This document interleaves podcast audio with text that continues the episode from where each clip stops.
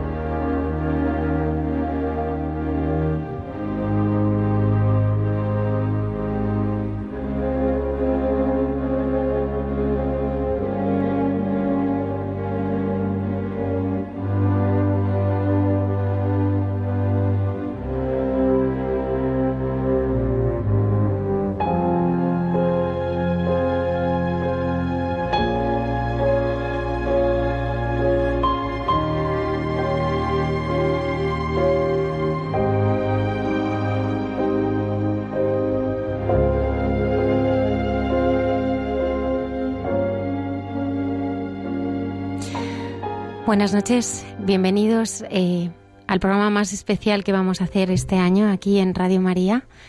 En Hay mucha gente buena. Buenas noches, Padre Javier Mairata. Buenas noches, Almudena. Un programa muy especial, hablando de nuestra pasión por el corazón de Cristo. Nos acompaña también el Padre Isaac Parra. Buenas noches. Hola, buenas noches. Antonio Escribano en el control. Buenas noches. Y muchos invitados. Buenas noches, Sor Carmen Señor. Buenas noches a todos. Nos acompaña también Sor Blanca, Siervas de Jesús de la Caridad, fundada por Santa María Josefa del Corazón de Jesús en 1871. Buenas noches, bienvenida. Buenas noches. Tenemos también a Silvia Juan, que es la responsable de la Fraternidad Sela en el Corazón de Cristo, que la acompaña a Rosabel Gil. Y bueno, la Fraternidad Sela en el Corazón de Cristo surgió hace 25 años un nuevo carisma en la Iglesia, eh, inserto en las diócesis y que transmite a todos el amor por el corazón de Cristo. Y también tenemos con nosotros a un diácono recién ordenado. ¿no? Fue ordenado el pasado 12 de octubre, Juan Luis Valera, que, eh, perdone, me dice que el 6, tiene razón, en la costumbre. el 6 de octubre lo ordenaba el don Ginés diácono.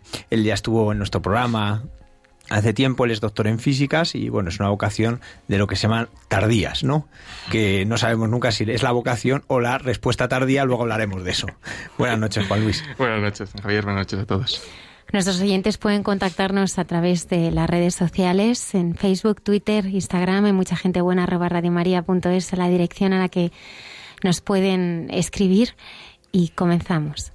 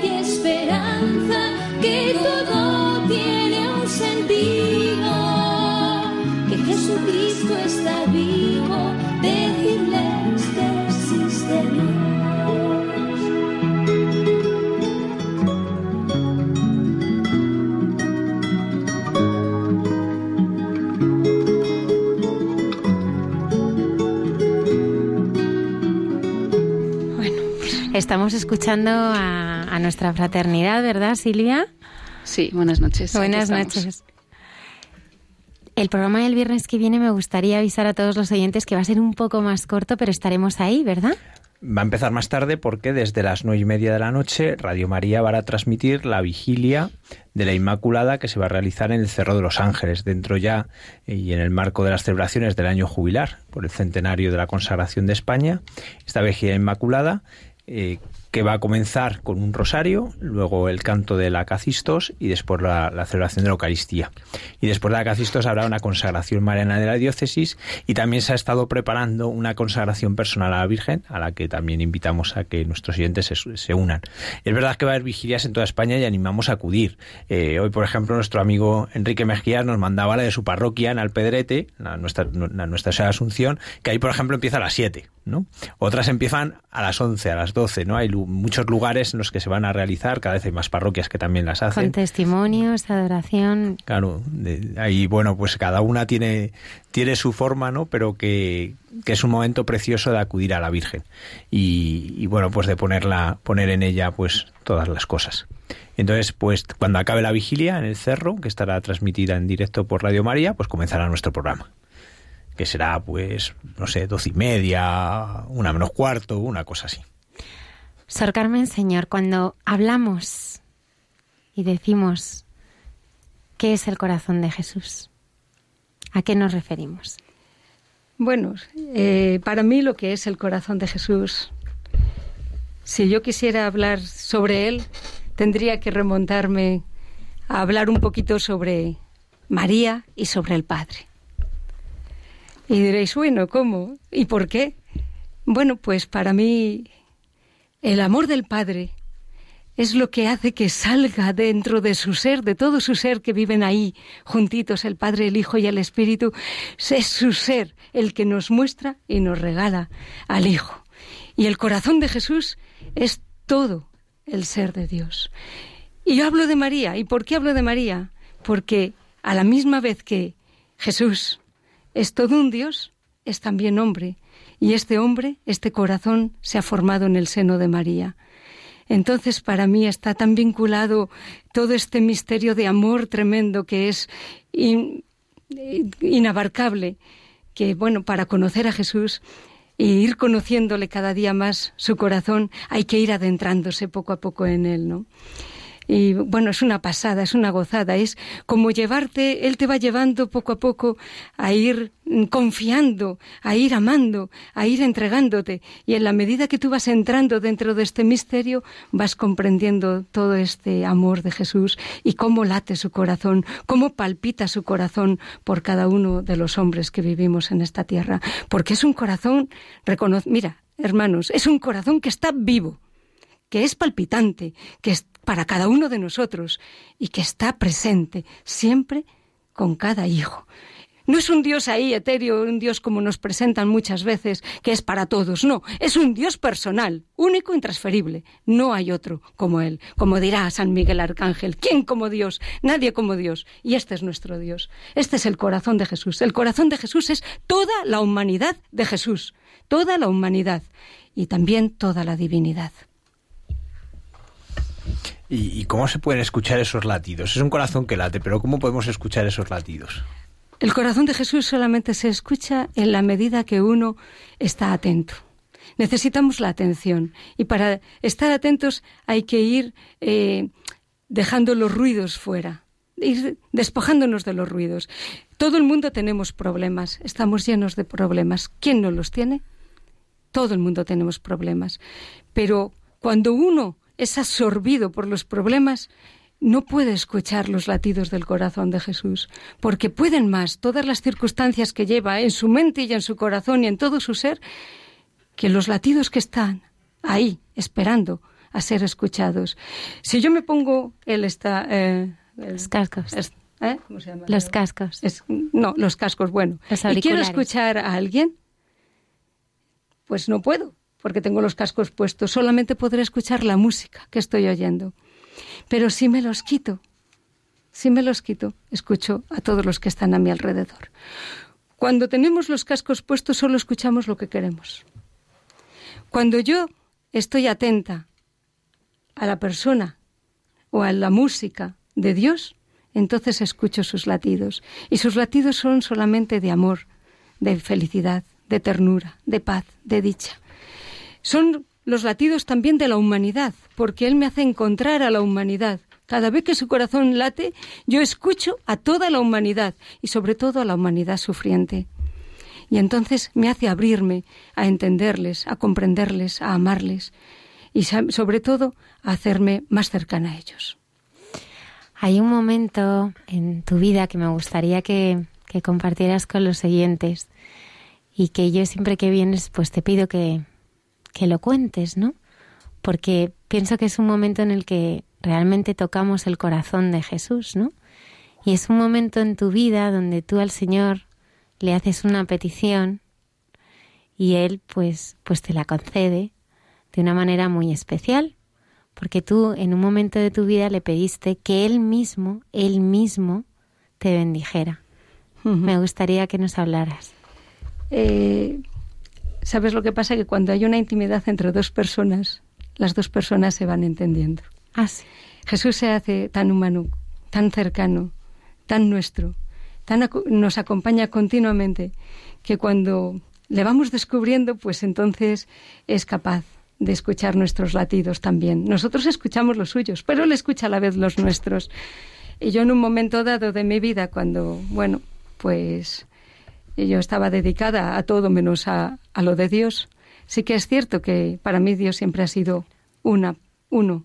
Yo desde pequeñita, desde que tengo cinco años, bueno, he vivido también en un ambiente pues religioso y soy de una ciudad donde se vive el corazón de Jesús, se palpa, se, se siente y donde en las calles eh, la fiesta del Sagrado Corazón de Jesús pues se celebraba la novena, salía en la radio, venían los mejores predicadores, bueno, pues te entusiasmaba y te llegaba dentro, ¿no? Y esto lo he mamado, lo he vivido, lo he experimentado, ¿no? Entonces estoy tan acostumbrada pues a lo mejor a tener esta unión con él o a este contacto con él que bueno, pues soy capaz de pedirle lo que sea porque sé que me va a escuchar y confío plenamente. Todo depende de la confianza. La confianza tiene que estar siempre por delante, siempre por delante. Eh, todos los, eh, los pasajes evangélicos que han, que han venido de curaciones, de sanaciones, de vida, de todo, han sido porque han confiado en Jesús. Han puesto la confianza por delante. Entonces, al poner la confianza por delante, Jesús efectúa el milagro. Bueno, pues así me pasó a mí.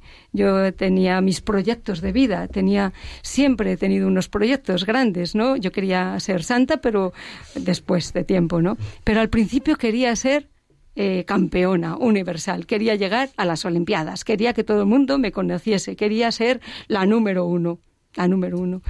Y bueno, pues no llegué nunca a nada. ¿Por qué? Porque el día que iba a jugar los partidos, ya había jugado ya partidos en España y bueno, habíamos quedado muy bien, pero cuando ya iba a ir a jugarlos fuera, pues me metí un día así por casualidad en una iglesia, entré, pues para pedirle al corazón de Jesús, para pedir a quien amaba, pues que me ayudara a ganar, que yo quería ganar. A mí lo demás no me interesaba, pero yo quería ganar. Y entré en la iglesia y allá estaban un grupo de gente ya en la fila para comulgar. Y bueno, y yo sentí un deseo tan grande. Y esto es el corazón de Jesús, porque como está vivo en la Eucaristía, está vivo, totalmente vivo en la Eucaristía, pues allí se me hizo presencia, se me hizo presencia viva. Y entonces yo me acerqué a comulgar. Y cuando comulgué, yo sentí una fuerza imperiosa dentro de mi ser y un calor que me invadía y una voz que me hablaba.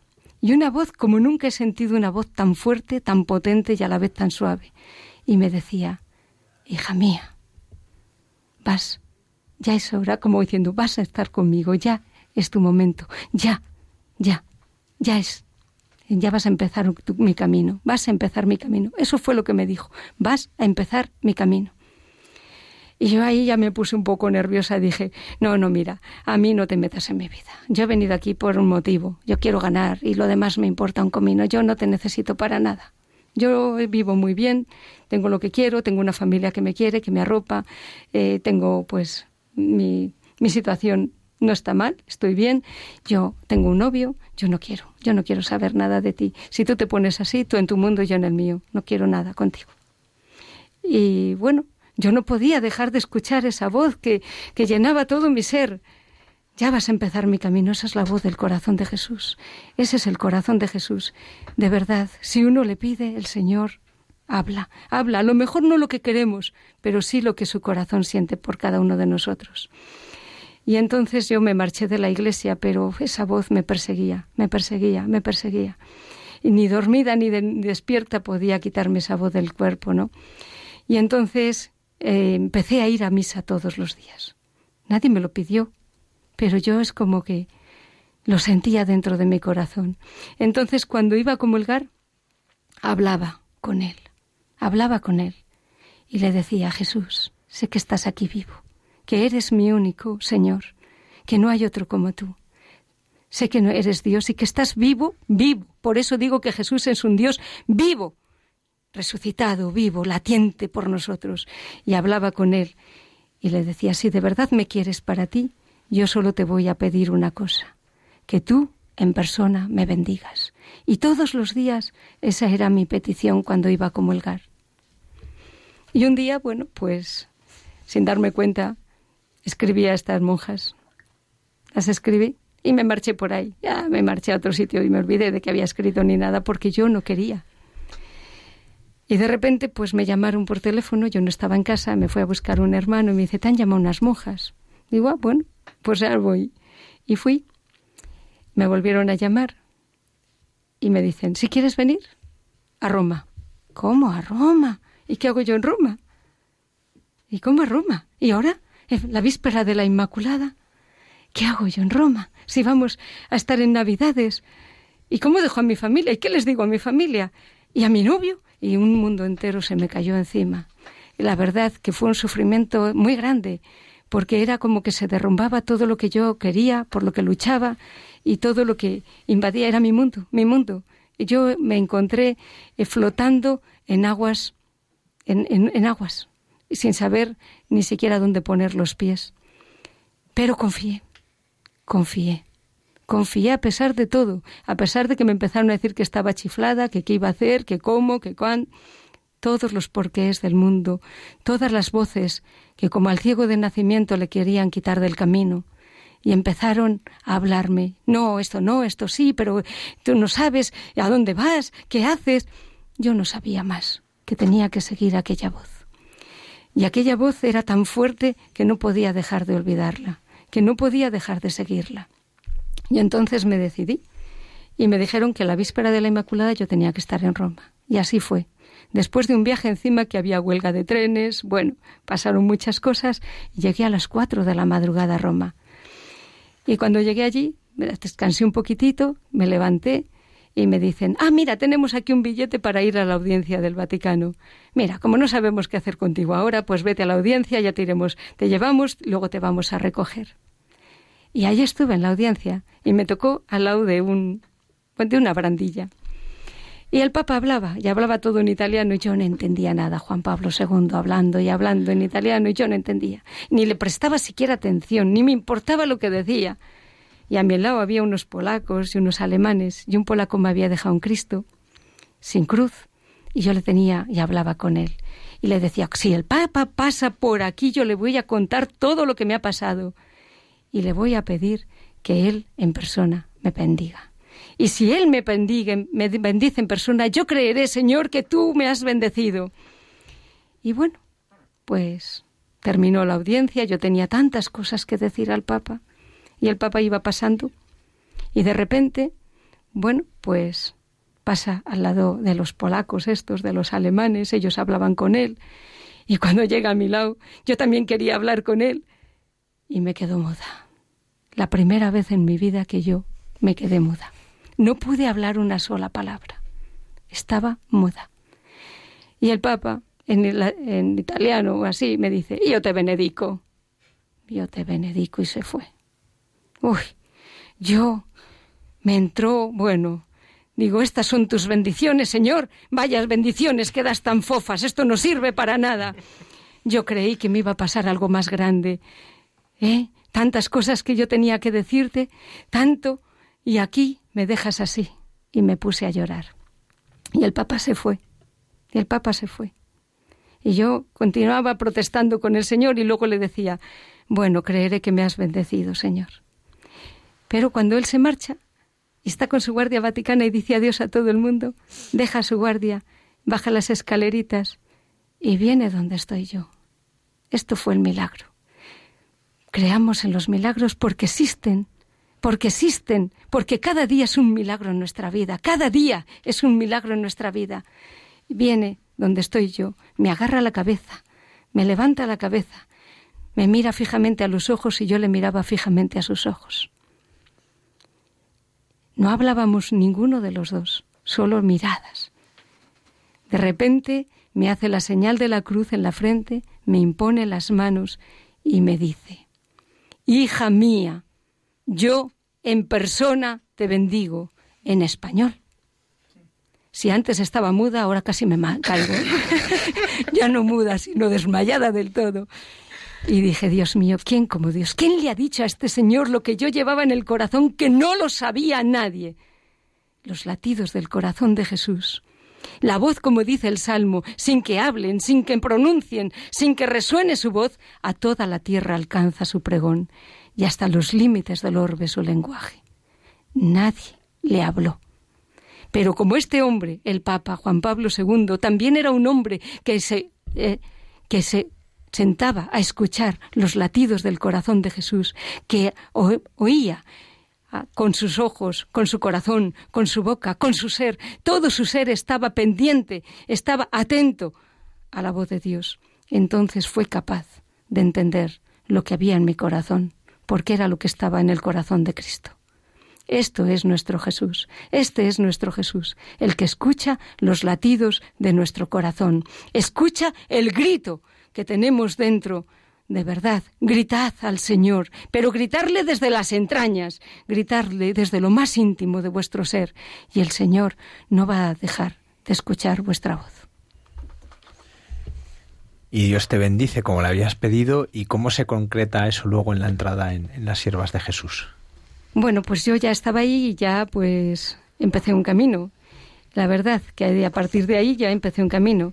Y fue un camino muy bonito porque yo ahí me empecé sin darme cuenta a través de la oración y de la alabanza, porque empecé a alabar mucho al Señor. Es que no sé, me salía por todas las partes, hasta dormida. Había una hermana que me decía, oye, Carmen, no me has dejado dormir en toda la noche. Y yo, ¿por qué? Si he estado durmiendo. Dice, no, cantabas. ¿Y qué cantaba? Gloria, aleluya, gloria, aleluya. Es verdad que hasta me salía dormida. Yo no, no, hacía nada más que cantar al Señor. No sabía ni por qué, pero la alegría invadía todo mi ser y el canto salía continuamente por todos los poros de mi ser, ¿no?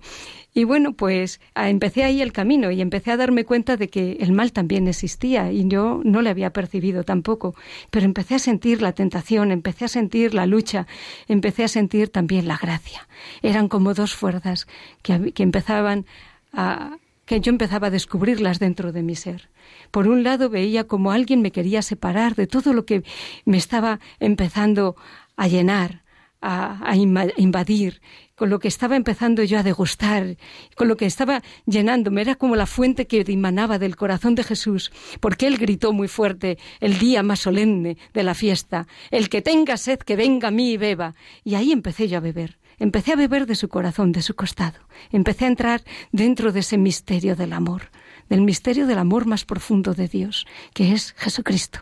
Empecé a descubrir la persona de Jesús, empecé a descubrirle como, como maestro, como pastor, como amigo, como Señor, como esposo, como guardián. Le empecé a descubrir como todo. Y bueno, pues ahí fue un, un, un abrir los ojos, un abrir el espíritu, un abrir todo a la gracia, de verdad. Fue algo tan bonito, tan apasionante, que bueno, que en los momentos más duros y más difíciles de mi vida, que he tenido muchos también, eh, ha sido mi sostén, mi apoyo, el báculo, el báculo que he tenido. Es el báculo de Jesús. Una de las cosas que, ustedes hacen que, tal vez llama más la atención es velar a los enfermos en, la noche. Y no es solo la noche, a veces son las horas más oscuras, ¿no? Hay, hay enfermos que tienen mucho miedo a la noche. Saludamos a, las siervas de Jesús que ahora mismo están velando y nos están escuchando.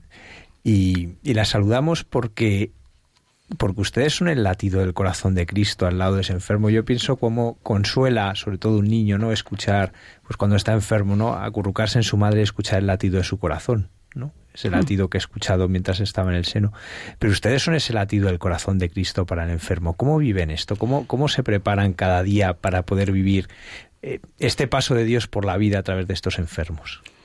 La verdad que la mejor preparación que podemos tener es la oración y la vida comunitaria son las dos grandes preparaciones. Eh, yo siempre lo digo. Y estas nos ayudan a tener unas bases muy grandes que son la humildad y la fe y la obediencia. Eh, a través de la oración y la vida comunitaria es lo que hacemos para prepararnos, para ir cada noche o cada día a atender a los enfermos. Eh, porque ahí, a través de la oración, es como que oímos el grito de Dios sufriente de decir, ven, ven, ven, estoy aquí. Entonces nosotros no vamos a cuidar al enfermo por cuidarle, ni vamos a darle una medicina por darle una medicina. Como decía nuestra madre fundadora, nosotros vamos a llegar más allá, más allá de lo que de lo que el enfermo incluso está pidiendo en ese momento, porque el enfermo en ese momento es vulnerable. Todos somos vulnerables. Yo también he pasado por ello y sé lo que es estar enferma o estar en una cama o dependiente de alguien, ¿no? Entonces nos sentimos vulnerables. Y entonces ahí vemos el rostro de Cristo en la cruz.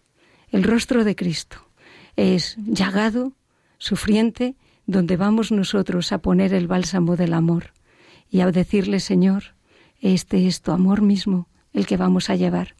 Le llevamos a Él y entonces lo que hacemos es descubrir el misterio de Dios en la persona. Descubrimos todo el misterio de Dios en cada persona. Y lo que intentamos es eh, que esta persona se encuentre también con el mismo Jesucristo, que está con él. ¿Qué importa cómo ni cuándo? Hay personas que a veces no son capaces de descubrirlo al principio, pero la paciencia de la hermana, eh, la entrega, el cariño, el no molestarse, el intentar comprender, el intentar pues darle gusto, el intentar hacer las cosas lo mejor posible, el rezar por ellos, sobre todo el rezar por ellos, el, llevarles el consuelo de una madre, la ternura de una madre, de María, pues eh, es llegar al, al mismo Cristo Jesús y llegar a su mismo corazón de verdad.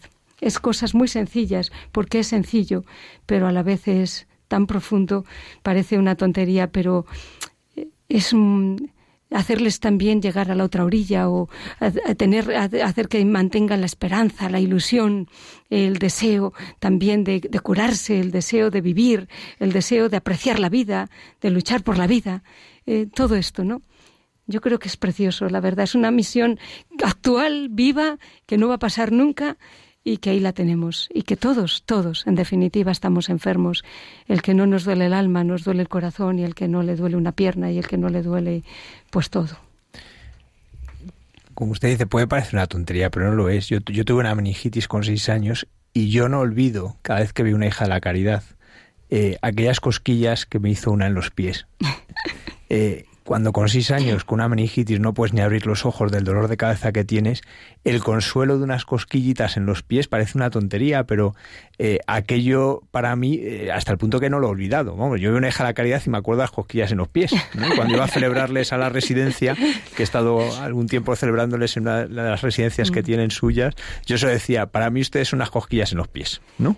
Pero pero aquellas cosquillas lo cambiaban todo, ¿no? Y, por eso es tan precioso lo que hacen, no es una tontería nada de lo que hacen, al contrario, ¿no? Ante los ojos del mundo puede ser, bueno, pero, pero qué importante es que una persona cuántas personas no mueren solos por estar con ustedes, ¿no?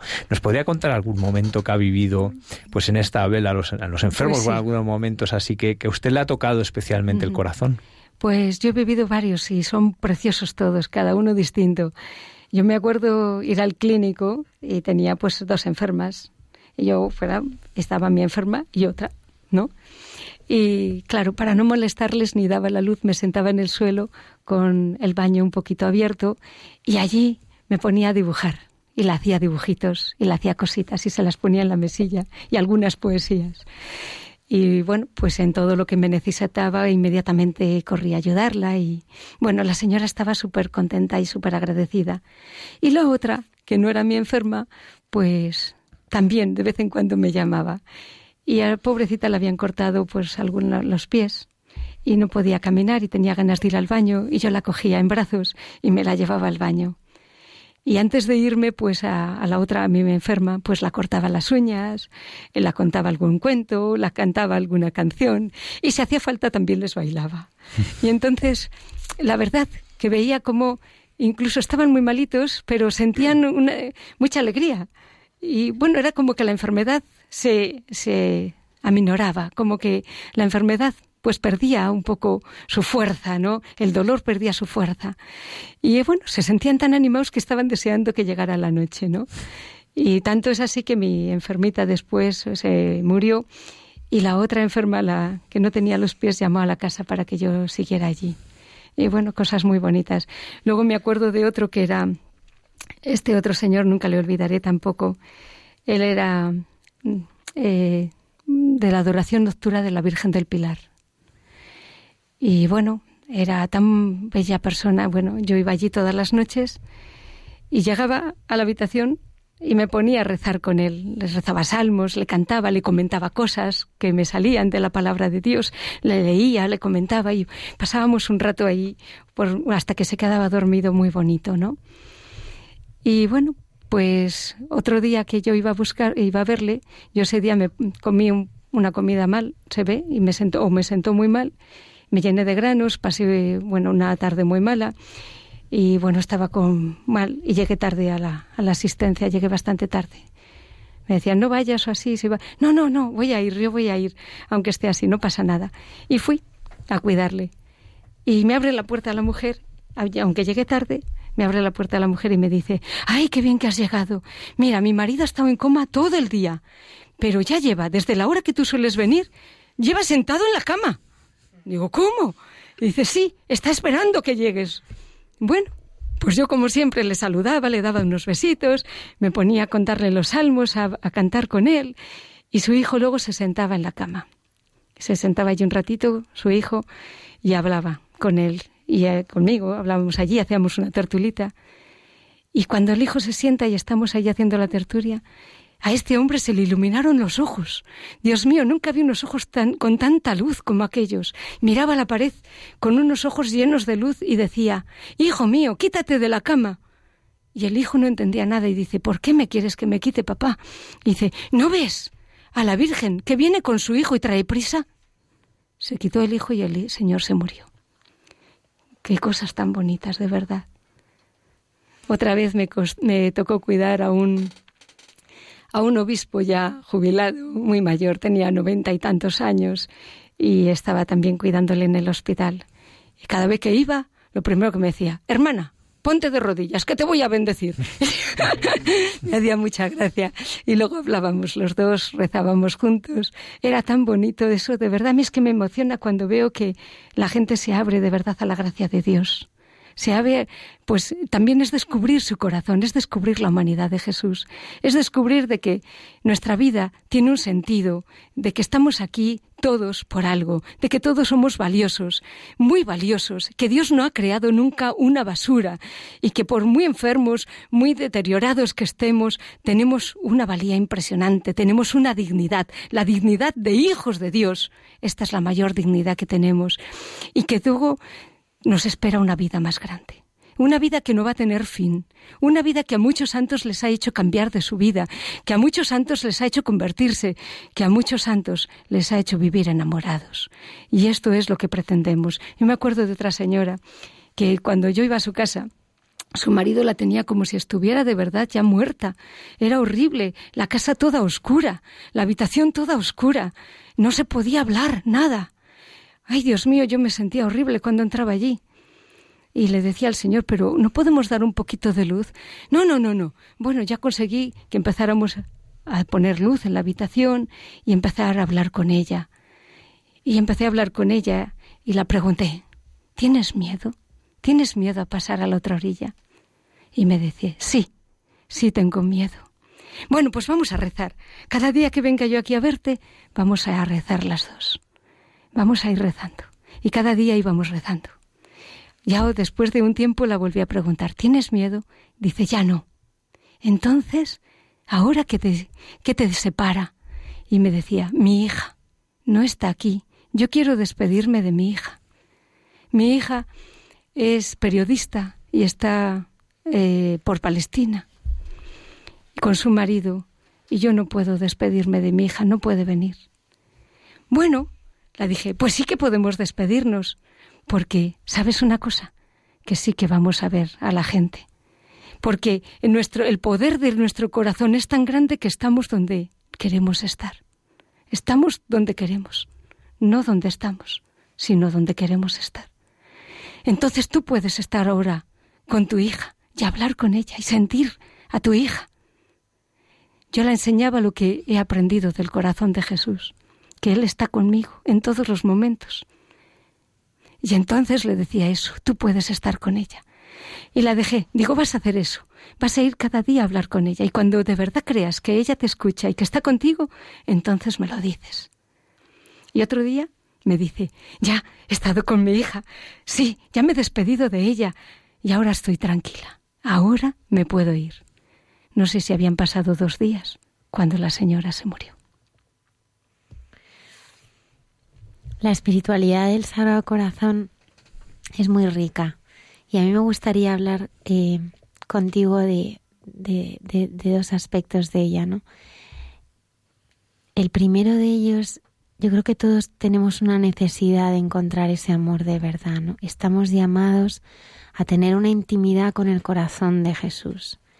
Pero también porque yo en mi experiencia me he dado cuenta que las heridas del corazón, las heridas que, todos en el fondo tenemos, únicamente las puede sanar el Señor.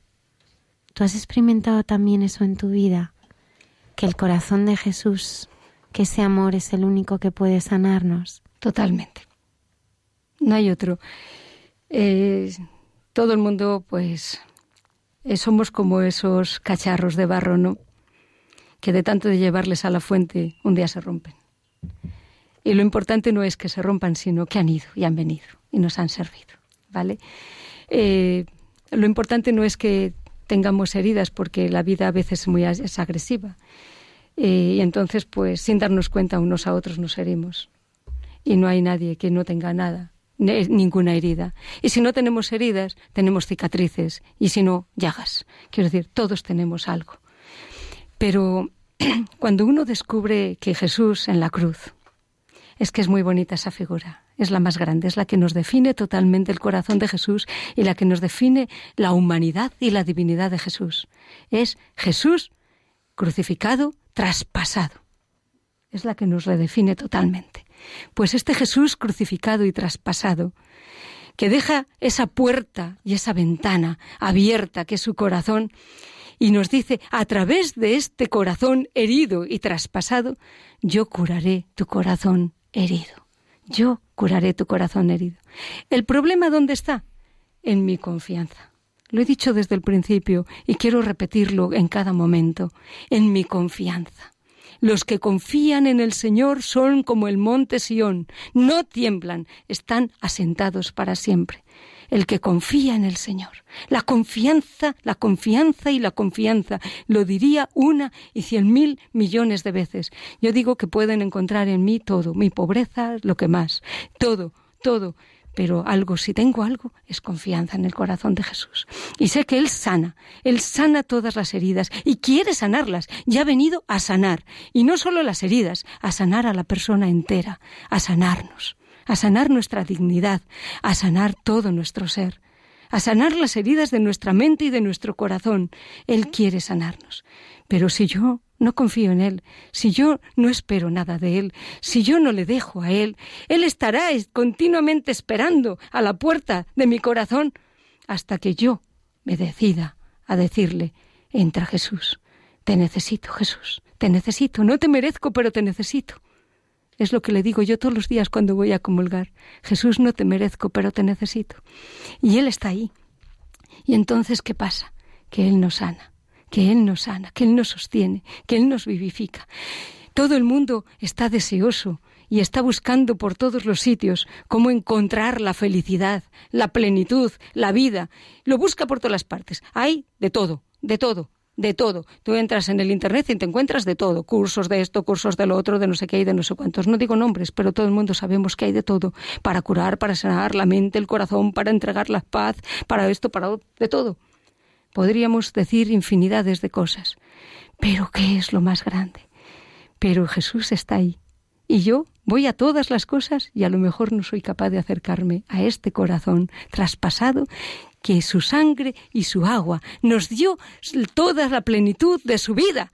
Ahí, la salud, la vida, nos dio el corazón y nos dio el Espíritu Santo, nos dio su Espíritu, el aliento de vida, el que nos da la fuerza para recibir la sanación, para mantenernos en pie, para curarnos en profundidad, para guiarnos, para hacernos caminar, para levantarnos cada mañana y para que cada noche, al acostarnos, digamos qué grande has sido, Señor, con mí, qué grande te has mostrado. Hoy te he visto en el detalle de este chico, hoy le he visto yo en el detalle de un chico, de un chavalito. He ido, iba por la calle, tenía sed y mira, me quería comprar una botellita de agua. Es verdad que solo lleva monedillas. Y digo, ¿cuánto cuesta? Y dice, hermana, te la regalo. El mismo de la tienda, el mismo del... No, que no era una tienda, era un, un kiosco. Te la doy. Yo, no, no. Y dice, sí, te la doy. Y dije, gracias. Hoy el amor de Dios ah, le he visto a través tuyo. Y esto es. Hoy ha llegado la salvación a tu casa. Y llegan los detalles. Y llega en todo.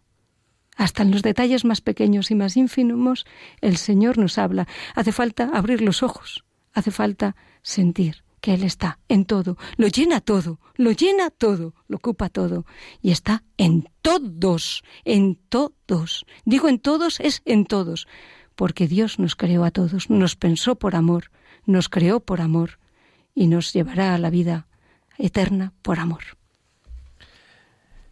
El apóstol San Juan se fija, es el que pone su mirada en ese costado abierto de Cristo, en esa lanzada del soldado.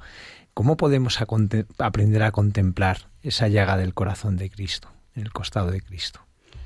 No hay manera más bonita que para aprender a contemplar la llaga de Cristo que empezar a mirarle y dejarnos mirar. Solo es eso. No hace falta palabras, ni hace falta nada. Ya he dicho que Él habla en un silencio y en un silencio hay que escucharle, ¿no? solamente con mirar a su costado, con mirar lo que ha hecho por ti, por mí, con mirar que no hay amor tan grande como ese, que nadie hubiera hecho lo que él ha hecho, que él dejó toda su seguridad, toda su todo, toda su belleza, toda su armonía, dejó todo, lo dejó todo para venir a amarte, a amarte, a estar a tu lado, a comprenderte, a conocerte, a que tú te sintieras mejor. Haz que tú sintieras lo que es vivir. Éramos espíritus y Dios nos da la oportunidad de experimentar lo que es ser humanos. Entonces, para comprenderlo, hay que mirarlo con estos ojos humanos, su humanidad y lo que ha hecho por mí. ¿Yo sería capaz de hacer eso por alguien? La, la, devoción al corazón de Cristo para algunos es algo del pasado y para otros algo por descubrir. ¿Qué podría ayudar a muchas personas a descubrir cómo la devoción al corazón de Cristo es algo actual, algo para ahora, algo muy necesario ahora para vivir nuestra vida cristiana? Eh, mira, para mí ha sido siempre la devoción de mi corazón, ¿no? El Espíritu Santo, el Sagrado Corazón, la Virgen María. Bueno, para descubrirlo solo es muy sencillo, de verdad. A través de este programa hoy mismo, tú, tú, cualquiera que estés escuchando, tú, tú misma, simplemente es que digas, Señor, mira, aumenta mi fe. Yo quiero creer en ti. Quiero descubrir tu humanidad. quiero descubrirte. Quiero descubrirte en mi vida, en cada acontecimiento que yo estoy viviendo. Quiero descubrirte, de verdad. Y entonces ahí iremos aprendiendo y entonces ahí empezará uno a orar y empezará uno a escuchar, a escuchar, a atenderle y a dejarse en sus manos, a ponerse en sus manos, a ponerse en sus manos como un niño pequeño. Como cuando eres pequeño. ¿Qué te pide tu madre cuando eres pequeña? A ti, que me estás escuchando. ¿Qué te pide? ¿Te pide que la quieras? No. Pero sí que te pide que te dejes querer. Pues eso es lo que vamos a hacer. Dejarnos querer por Él. Dejarnos amar. Tú déjate amar. Siéntete ahí, en su corazón. Simplemente ahora eso. Cierra tus ojos. Ponte en sus manos. Y siéntete en su corazón. Deja que el amor de Jesús vaya penetrando todo tu ser. Vaya entrando hasta las fibras más íntimas. Déjale, déjale pasar. Y verás a ver cómo la dulzura de su corazón, la ternura, la bondad, la belleza, va llegando a todos tu ser y luego ¿qué vas a hacer? Pues dar lo mismo que estás recibiendo. Entonces vas por la calle y que vas con una sonrisa. ¿Por qué? Porque estás feliz, porque estás contenta, porque has recibido la vida. Entonces atrévete a entrar dentro de este corazón que ha amado tanto a los hombres. Hermana Carmen, este domingo, día 2, comienza el año jubilar. De hecho, lo- desde Radio María vamos a retransmitir en directo desde el Cerro de los Ángeles la apertura a Puerta Santa eh, por el señor Nuncio y después la, la Eucaristía de inauguración de este año jubilar. ¿Qué significa para usted poder participar en este año jubilar? ¿Y, y- y cómo animaría a los demás a participar en este año que comienza el día 2 y se extiende durante todo el año hasta la fiesta de Cristo Rey del año que viene? Bueno, para mí ya es una gracia. ¿eh? Yo estoy contentísima, ya estoy animando a la gente a ir. De, de hecho, las hermanas vamos a ir un montón y bueno, creo que yo estoy diciéndolo a todos, a todo el mundo que conozco por ahí, que vayan, que vayan, que experimenten la gracia. Esto, ahora vamos a tener una oportunidad, una oportunidad que nos brinda la Iglesia. ¿eh? Que la Iglesia eres tú, que soy yo, pero nos la brinda la cabeza de la Iglesia, de poder entrar dentro de este misterio y de poder saborear lo que es el que el Señor te diga hoy, todo tus pescados están perdonados, tu vida vale, tu amor está en mí, tu amor está en mí, eres preciosa a mis ojos. No hay nadie que ame tanto como a ti, como a ti, que te lo diga solo a ti, a ti, ¿eh? No a toda la humanidad entera, no, a ti que me escuchas, a ti personalmente, a uno por uno, a ti, Carmen, a ti, Blanca, a ti, Marisa, a ti, Juan, a ti, Antonia, a ti, Jesús, a ti, a ti, te lo va a decir. Toda tu vida está perdonada. Empieza de nuevo. Quiero empezar contigo un camino, un camino de amor. Déjate seducir. Y es empezar un camino de enamoramiento con alguien que vas conociendo. Esto, ¿tú te has, te has enamorado alguna vez? Pues si te has enamorado, ¿cómo empezó tu enamoramiento? ¿Cómo lo hiciste? Pues ahora Jesús te está diciendo, yo quiero enamorarme, me estoy enamorando de ti, me he enamorado hace mucho tiempo de ti. Quiero que tú te enamores de mí, vamos a caminar juntos. Y esta es la oportunidad que te da este año, este, este día, el domingo. Empieza una oportunidad nueva en tu vida. No la dejes escapar. Adelante.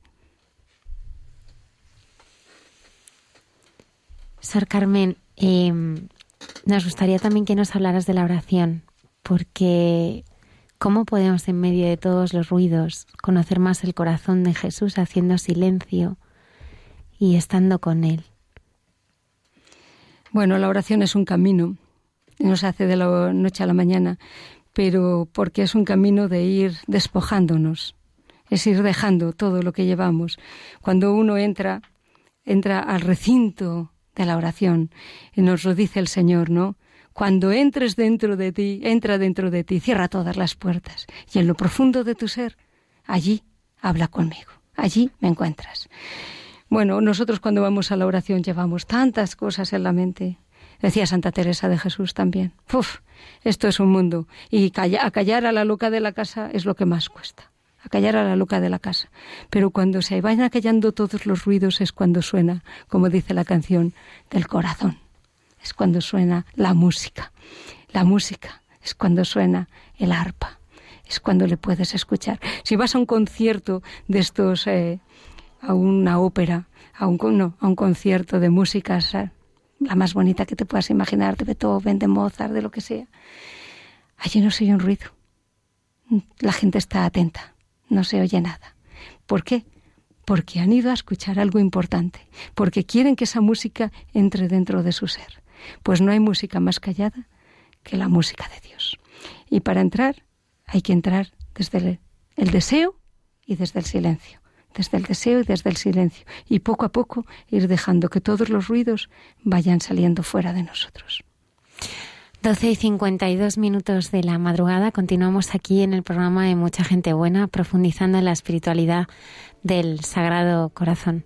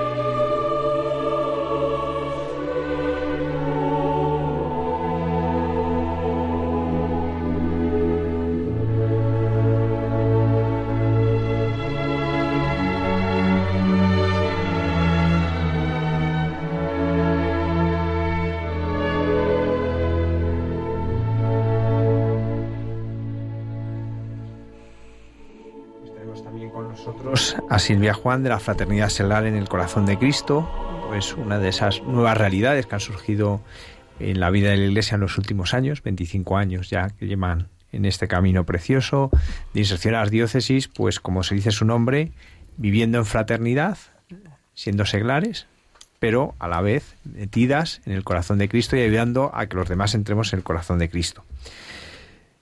Silvia, ¿tú cómo descubriste la llamada del Señor a, este camino? Un camino nuevo que me imagino que además causaría cierto desconcierto, porque cuando una sierva de Jesús, pues sabe uno lo que es una sierva de Jesús, lo tenían claro, ¿no? Sus padres le gustaría más o menos, pero lo tenían claro, ¿no? Pero me imagino que aquí era, pero ¿dónde vas? ¿No? Pues sí, la verdad es que fue muy curioso en mi caso porque mm, yo lo dije en mi casa que quería entrar en la fraternidad y mi padre me puso una comparación muy bonita y me dijo, mira Silvia, yo esto es como un edificio, que yo lo veo desde fuera, eh, pero tú lo ves desde dentro. Entonces yo te voy a decir lo que veo de- desde fuera, pero luego tú me tendrás que contar lo que ves desde dentro. Lo que yo veo desde fuera es que esto no tiene estabilidad ninguna, que acaba de empezar, que, que no sabéis muy bien lo que queréis. Bueno, él me puso toda su visión desde fuera, pero de una forma muy sabia me dijo, y ahora tú cuéntame lo que ves desde dentro y, y qué es lo que quieres vivir y qué es lo que vas a vivir, ¿no? Y bueno, fue muy bonito porque, y bueno, mientras mi madre, porque era- eran muy pocas las hermanas, cuando yo entré eran 11, yo, era la- yo hice la, la decimosegunda, y mi madre a todo esto por detrás eh, le decía a mi padre, bueno, Eduardo, la madre Teresa, eh, Santa Teresa, empezó con unas pocas y mira ahora, el Carmelo. Entonces yo miré a mi madre y dije, "Mm, muy bien, mamá, muchas gracias. Fue, sí, la verdad. Pero bueno, una, una experiencia muy bonita. Me has hecho también dos preguntas. Una que me decías cómo he descubierto esta, esta vocación. Eh, la cojo eh, para decir que para mí fue muy, muy eucarística. O sea, para mí ha estado siempre muy centrado en torno al descubrir mi vocación. Bueno, primero descubrir el amor del Señor y luego descubrir que era un amor esponsal lo que yo recibí de él, ¿no? Y siempre ha sido delante de la Eucaristía. Recuerdo el primer momento fuerte mío fue delante de un sagrario eh, haciendo unos ejercicios espirituales y el, el padre que los predicaba, el padre Vidagor, un jesuita maravilloso que ya murió, él eh, golpeó el sagrario, ¿no? que era una puerta metálica y dio con el puño así, ¡boom! Y aquello eh, vibró y, y yo estaba allí sentada, la verdad es que no estaba atendiendo mucho, o sea, no me acuerdo de nada de lo que estaba hablando, pero simplemente eh, recuerdo una frase que dijo y dijo, Dios está aquí.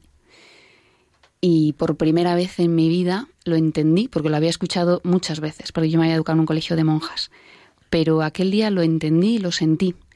Y, descubrí que detrás de esa puerta había un corazón vivo, eh, vivo que palpitaba, que me amaba y, y, que estaba enamorado de mí, ¿no? Entonces, bueno, eso fue el primer momento. Luego hay un camino largo hasta que pues llego al momento anterior que he contado, ¿no? De, de, de ponerme delante de mis padres, ¿no? Y decir que quería entregarme al Señor pero siempre ha sido muy, muy matizado, muy centrado en la Eucaristía.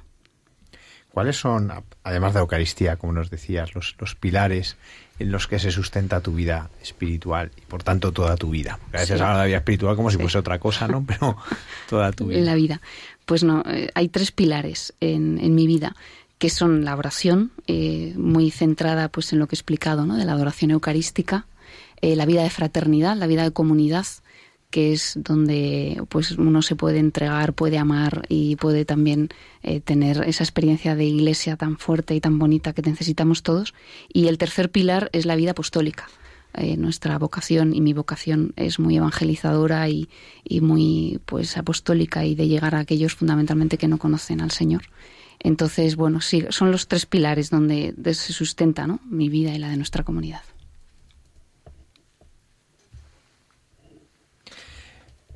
La adoración eucarística nos dices cómo es un pilar de tu vida, pero a mí me gustaría, y es una pregunta ya empieza a ser clásica en este programa, que nos dieses algunas claves que nos ayuden a, vivir la adoración eucarística. Es verdad que, la adoración eucarística es algo que hemos redescubierto en los últimos años. Gracias a Dios proliferan las capillas de adoración eucarística, eh, perpetua, eh, pero ¿qué claves nos pueden ayudar a vivirla mejor? A mí una cosa que me ayuda a vivirla y y que creo que me centra antes de entrar en una capilla y ponerme de rodillas delante del Señor, es eh, caer en la cuenta de que es Cristo vivo el que está esperándome. O sea, que es el mismo Cristo que caminaba eh, por la orilla del lago, el mismo Jesús que curó a aquel ciego, el mismo Jesús que, que predicaba y que el mismo Jesús es el que está allí esperándome. Y yo a mí, antes de entrar en una capilla, eh, San Ignacio siempre decía, ¿no? Haz presencia, ¿no? Antes de, entrar, ¿no? A la oración. Creo que a mí eso me centra el corazón porque cuando entro eh, y me pongo de rodillas y le miro y le hablo y le escucho, eh, o simplemente estoy en silencio, como decía la hermana antes, ¿no? Estás en silencio, estás con él, es Cristo vivo, ¿no? Que estamos hablando del corazón de Jesús y este es, este es el corazón de Jesús, ¿no? Cristo vivo ahora con un corazón enamorado, latiendo de amor, pero real. O sea, no es como si estuviera allí, no, no es como si estuviera, es que está. Y es el mismo Jesús, ¿no? Creo que, esa es la fuerza que tiene la adoración eucarística, que nos ponemos con Jesús cara a cara. Algunos piensan que la devoción al Sagrado Corazón suena como así muy antigua, de hace muchísimo tiempo. Y para ti, ¿Qué significa esta, esta espiritualidad, ¿no? que además está tan fuertemente dentro de vosotras, ¿no? Pues para mí significa vida. Porque la, la vida que yo, la vida religiosa que yo vivía antes de conocer al corazón de Jesús eran normas. Eran normas y normas y mandamientos que fastidiaban, que había que cumplir y, y poco, poco más y a lo mejor en algún momento de crisis, pues una súplica pidiendo que se me solucionaran los problemas. Esa era mi, religiosidad antes de conocer al corazón de Jesús. Por eso, para mí el corazón de Jesús es vida, porque cuando yo conocí a Jesús, eh, de repente eh, se me abrió un mundo nuevo. O sea, mi vida era la misma y mis padres eran los mismos y la situación en la que yo vivía era la misma, pero era todo absolutamente diferente. Eh, yo me despertaba por las mañanas y sentía la presencia de Dios real y, iba al instituto y hacía, o sea, era todo eh, nuevo, maravilloso. Y de repente, pues el corazón se te enciende. Decía la hermana que ella cantaba hasta por la noche dormida. Mm. Eh, se te enciende el corazón y, todo es precioso, todo es bello, ¿no? Hasta, hasta lo que era, no era tan bello empieza a serlo, ¿no? Y para mí, el, para mí nunca ha sido antiguo. si es que, bueno, la verdad es que no lo sé, quizás no la conocía y de repente la conocí y me dio vida, yo estaba muerta y me dio vida, no, no puedo decir que sea algo antiguo, ¿no? Para mí fue lo más bonito y lo más novedoso del mundo. Pero Silvia, ¿qué ha tenido el corazón de Jesús para que tú ahora, en los tiempos que vivimos, lo hayas dejado todo? Lo hayas dejado todo. Lo he ganado todo, no he dejado ¿Ah, sí? nada. Mira, yo siempre cuento, eh, yo comparo, es, un poco cutre, ¿no? A mí los chicos me dicen, ¿cómo haces esa comparación cuando la cuento? La voy a contar por la radio. Eh, cuando yo estaba dando catequesis a los niños en una parroquia que estuve en Pamplona, me sucedió una cosa muy curiosa y muy bonita que se me grabó. Es, los niños salían de catequesis y a mí me habían regalado una bolsa de caramelos para darle a los niños. Entonces, según salían los niños, a cada niño le daba un puñadito de caramelos según se iban. Y salió uno de ellos que llevaba en un lado el catecismo y en otro lado un bocadillo que le había dado su madre para comérselo después de, de la catequesis. Entonces, cuando yo le extendí mi puño lleno de caramelos, el niño de repente me enseñó las dos manos ocupadas, y, pero no lo dudó. Soltó el bocadillo, cogió el puñado de caramelos y se fue. Entonces yo luego cogí el bocadillo, fui corriendo detrás de él, se lo di a su madre y dije, mira, que no se lo ha comido, que se lo ha dejado en la mesa. El niño no dudó en soltar aquel bocadillo que necesitaba para merendar, para coger unos caramelos. No lo dudó. Y tú le puedes decir, pero ¿cómo dejas tu alimento para coger algo que, es que yo no dudé, en, es que no, no siento haber dejado nada. O sea, a mí me, me habéis hecho muchas preguntas, muchas veces esta pregunta, ¿no? ¿Cómo dejaste todo para...? Es que no he dejado nada, no tengo la conciencia de haber dejado nada. Al revés, yo vi que se me ofreció todo, todo con mayúsculas, y, y es que no, no tuve problema en cogerlo. O sea, Luego mi vida es muy pobre, ¿eh? Luego cada uno luego caminamos en el seguimiento del Señor eh, como podemos. Pero, pero en ese momento en el que Dios te, te muestra su amor, su misericordia, eh, te abre un camino junto a Él para toda la eternidad, siendo su esposa, y te enamora, porque, claro, yo sientes que Él está enamorado de ti, te enciende y te enamoras de Él, es que no, es que no, no, lo, no lo dudas. O sea, no, no es que dices, ¿cómo voy a, cómo voy a dejar eh, un no sé qué y voy a dejar? Es que en ese momento no lo piensas. Porque ni en ese ni en los de después. O sea, porque, porque te ha enamorado. Entonces vas detrás. ¿El Señor es fiel? Por supuestísimo que sí. El más fiel. Es tan fiel. Es tan fiel que cuando nosotros somos infieles, Él permanece fiel hasta toda la eternidad tengo una experiencia muy bonita con el Señor y es que cuando, cuando yo me he separado de Él y cuando yo me he alejado de Él, a veces hasta conscientemente, eh, el Señor en esos momentos me ha amado más. Así es como el Señor me ha ganado a mí. O sea, porque si en esos momentos lo que yo me merecía hubiera sido la distancia, bueno, tú te vas, pues eh, yo te respeto la distancia, que sería eh, lo justo. El Señor es tan fiel que en esos momentos Él me ha amado más todavía. Entonces, a mí, a mí el Señor me ha desmontado, me ha, me ha derrumbado, porque si me amas así, ¿cómo no, cómo no voy a volver? El Señor es, es fiel como nadie, como nadie en este mundo. Vamos, nos ha tocado el mejor esposo. Aquí a las hermanas y a nosotras el mejor esposo, con diferencia. Hay un aspecto de, de, la devoción al Sagrado Corazón que es la, la reparación, ¿no? Que, que, no siempre es bien entendida o, o, ni siquiera uno sabe muy bien a veces de lo que está hablando. ¿No la, no la podrías explicar? Pues no lo sé. no lo sé. A ver, Dios mío, explicar la reparación así. Eh, cuando voy a intentar empezar con un ejemplo sencillo. Cuando tú quieres mucho a una persona y te olvidas de ella, por ejemplo, de felicitarla el día de su cumpleaños o te olvidas de invitarla, perdonad. Cuando tú eh, quieres mucho a una persona y te olvidas de ella y la hieres, por lo tanto, en el amor, cuando después eh, vuelves a encontrarte con ella, tienes que recuperarla, tienes que que poner más amor por aquel daño que le has hecho. Eh, luego tienes que justificarte o explicar lo que ha pasado o pedir perdón y luego compensar más el amor. En la vida, en las familias pasará, en la vida de comunidad nos pasa. Cuando tú con una hermana tienes, pues eso, un olvido o un desprecio o una falta de aprecio a una hermana a la que quieres y te das cuenta de que le has hecho daño, naturalmente lo que te sale es eh, quererla más, y demostrarle que la quieres y, reparar ese daño que le has hecho. Bueno, pues con el Señor es algo parecido a esto. O sea, cuando el amor no es amado, pues se hace una herida. Y cuando tú descubres que en el corazón del Señor hay una herida porque tú no le has amado o porque los que están a tu alrededor no le han amado, lo que brota es amar. O sea, la reparación es una cuestión de amor. Y si no se plantea así, no se entiende, ¿no? Y luego hay muchas formas de amar. Pues, por ejemplo, eh, el apostolado puede ser reparador. Cuando yo hablo del Señor a otras personas, eh, puedo hacerlo con la intención de que el amor de Jesús sea correspondido, sea conocido, no sea despreciado. La evangelización puede ser reparadora. Eh, cualquier la vida diaria que uno hace en su casa de levantarse, de hacer sus tareas, de ir al trabajo, de esa vida ofrecida a Cristo eh, puede ser reparadora, porque está hecha con amor y está hecha con la intención de amar. La reparación es la, primera reparación es la de dejar de ofender, por supuesto. O sea, si yo mantengo mi vida de pecado voluntariamente, sabiendo que a Dios le hace daño, pues eh, lo primera, la primera reparación es dejar de hacer daño a Dios, ¿no? Dejar el desamor y, y pasar a la vida de amor.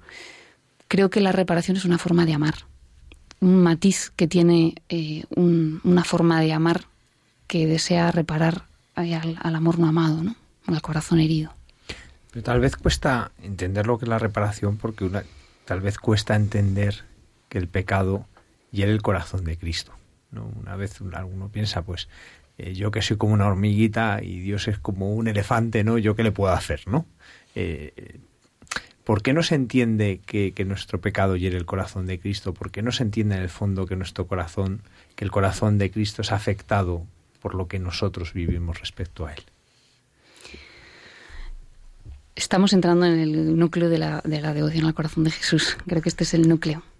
Pues porque creo que a Dios se le vive como lejano y como distante. Entonces, mis actos no ofenden a alguien que está distante y lejano. Si yo me salto un semáforo en rojo, al director general de tráfico no le quita el sueño, porque es alguien distante y lejano. Si Jesús está vivo y está enamorado de mí y está cerca de mí, entonces lo que yo haga sí que le llega al corazón. Creo que es que la el motivo creo que es que la relación eh, con Jesús no se plantea como una no se conoce, no se plantea como una relación de amor. Si nos planteamos que nuestra relación con Jesús es, una- es amistad, es amor, entonces entendemos, creo que con facilidad, que lo que yo hago le afecta. Si le respondo con amor, eh, el, corazón de Jesús se alegra, se goza. Si le respondo con desamor, pues eh, le dolerá y, y será pues causa de tristeza ¿no? y de herida. Creo que, que se puede entender, creo que fácilmente, de hecho en el, en el plano humano es muy sencillo también de entender. Pasa es que a Dios a veces le tenemos como una energía allá encima de una nube, ¿no? Entonces eh, se nos desmonta todo. Y otro aspecto muy importante es la consagración, ¿no? Eh, La consagración al corazón de Cristo. De hecho, lo que estamos celebrando con el año jubilar, que empieza este domingo, es el centenario de la consagración de España al Sagrado Corazón. Pero, ¿qué es esto de consagrarse al corazón de Cristo personalmente, como familia, como nación? Hmm. ¿Qué significa? déjame que diga primero lo que no es, ¿vale? No es una cosa mágica, no es un acto eh, mágico de yo ahora voy a hacer una, voy a leer una oración y a partir de ahí va a sucedernos. No, no es eso, ¿vale? Es una, es una respuesta de amor. Hemos estado hablando del amor del Señor. La consagración es responder al amor con amor. Entonces es un acto de entrega al Señor, a entrega al amor. ¿Entrega de qué? Pues de, todo nuestro ser, de lo que somos, de lo que tenemos, de nuestro pasado, de nuestro presente, de nuestro futuro, eh, de todo. Esa es la consagración, creo que es así de sencillo. No es eh, pues algo que se hace superficialmente, que se hace sin pensar. Por eso estamos preparando eh, la renovación de este centenario, ¿no? La estamos preparando, porque no, la- una consagración no se hace sin preparar, sin pensar. Es una cosa seria, profunda y que puede iluminar toda una vida. Entonces es una forma de, de vivir en la cual nos ponemos en manos de Dios y nos entregamos a Él sabiendo que no hay manos mejores donde nos podemos poner y abandonar. ¿Y de qué forma se realiza esta consagración? ¿O de qué forma se puede realizar? Pues yo creo que la preparación tiene que ser seria, que tiene que estar muy impregnada de la oración y de una oración yo creo que eucarística, porque eh, la Eucaristía es el sitio privilegiado de encuentro con el corazón de Jesús. Creo que tiene que haber una preparación seria eh, y si es posible acompañada. Y luego pues hay que elegir eh, un día porque esto es una cosa concreta. Es decir, eh, nos asustan las cosas concretas, pero las cosas de Dios son concretas. Él se encarnó eh, en un sitio concreto, en un día concreto, eh, en el seno de una mujer concreta. ¿no? hay que elegir un día, una hora, un lugar y una oración y, y en ese momento entregarse al Señor. las personas que se casan en la vocación matrimonial tienen, entienden esto perfectamente. O sea, hay que elegir un día y una hora y una persona con la que te vas a casar y a la que decirle sí y ese día se celebra el matrimonio. ¿no? Los que estamos consagrados a Dios también tenemos nuestro momento, nuestro día, a la persona que es a Jesús, en el que le decimos que sí.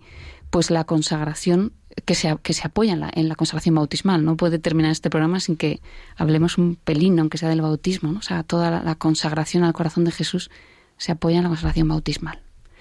Y, y ese es el como, como la explosión final, ¿no? Y es eso, entregarle al Señor eh, la vida, ¿no? Somos del Señor. Y a partir de la consagración seremos un, esto se lo oía un sacerdote, amigo mío, seremos de, un desastre, pero un desastre del Señor, ¿vale? Es que soy un desastre, bien, pero es un desastre de Jesús. Perfecto. Es que lo hago todo como no quisiera hacer, todo al revés. Bien, pues eres lo que no quisieras ser, pero eres de Jesús. Es a partir, a partir de ese momento, para todo y para siempre eres del Señor. En concreto, esta renovación eh, oficialmente no la vamos a realizar el, el 30 de junio. ¿no? Fue realizado un 30 de mayo, este año coincide con 28 de junio, pero bueno, será ese domingo siguiente, 30 de junio. Entonces, bueno, es una, una invitación también a, a, tener ese día concreto, que puede ser otro para muchas personas, ¿no? Pero ese día concreto que en el Cerro de los Ángeles, como en 1919, pues allí se realizará esta renovación. Entonces la hizo el rey Alfonso XIII y en este caso pues era alguno de, de, los obispos, ¿no? Pero ¿qué significó aquella consagración y qué significa el renovar esta consagración para nosotros? Antes de contestar a eso, quiero hacer una matización porque estamos hablando a la vez de una de consagración personal, que es lo que hemos estado hablando hasta ahora. También puede haber una consagración de las familias, que es algo a lo que también invito desde aquí, a que en este año se hagan consagraciones de las familias al corazón de Jesús, que se consagre la familia entera, que se haga en casa en un acto de consagración de toda la familia, incluso del hogar eh, físico, ¿no? Eh, al corazón de Jesús. Y luego otra cosa, pues es tan, eh, diferente, es como distintos niveles. También se puede consagrar una comunidad religiosa, se puede consagrar una nación. En este caso de lo que estamos, el mundo entero, ¿vale? El, León XIII, si no me equivoco, consagró el mundo entero al corazón de Jesús en el 1899. Entonces son como niveles distintos. ¿Qué supuso la consagración hace 100 años? Pues no lo sé, no estuve allí. pero puedo intuir. A ver, los, lo que estamos viviendo ahora en España, eh, pues son épocas difíciles.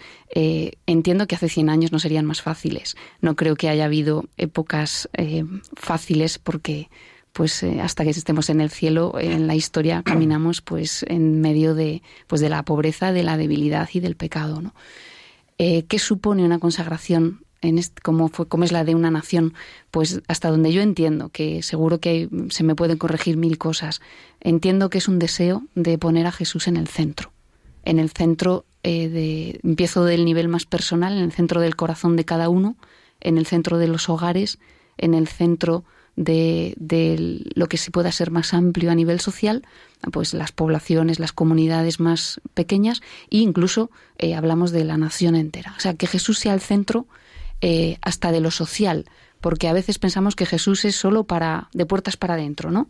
Eh, sí, sí, yo soy cristiano, pero pero solo en mi casa, en la puerta cuando cierro ya ni en mi casa, cuando cierro la puerta de mi habitación y me quedo yo solo. Pues no, creo que el deseo es que Jesús sea eh, que reine pues eh, con el criterio del amor en todo, pues en los colegios, en los, en los hospitales, en, en todas las familias, en, en, los trabajos, en las empresas, en la economía, en la política, que el criterio del amor sea el criterio de, de la sociedad. Entiendo que es esto, pero bueno, aquí en la mesa estamos muchos y seguro que se pueden matizar muchas cosas. Y para ti personalmente, ¿qué significa poder participar en este año, en este año jubilar? Tú que además eh, vives en Getafe, que por tanto ves el Sagrado Corazón casi todos los días, ¿no? Mm, La sí. imagen del Sagrado Corazón. ¿Qué significa poder vivir este año jubilar? Pues para mí es una renovación del amor.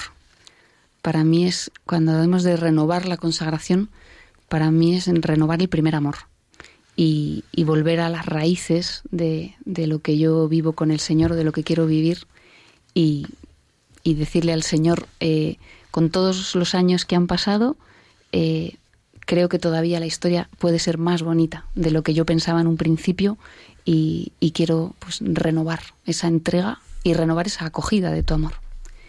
Creo que para mí, para mí ahora mismo es, es eso, ¿no? una renovación del primer amor. Eh, para hay personas que acudirán al cerro durante este año o a los distintos santuarios que hay del Sagrado Corazón en Valladolid, que también ah, hemos hablado de él aquí, eh, Tibidabo, bueno, pues tantos lugares que hay. Pero, ¿y cómo pueden participar de esto las personas enfermas, las personas impedidas, las personas que no tienen fácil el, el poder ir a estos lugares? Bueno, yo creo que el primer lugar es, es eh, la oración. El que pueda estar delante de un sagrario e incluso el que está en su casa enfermo y no pueda, pues eh, tampoco hay ninguna dificultad. Para el Señor no es eso ninguna dificultad. Creo que la primera forma de unirse es la oración y el ofrecimiento de lo que cada uno está viviendo y especialmente si uno está viviendo la enfermedad.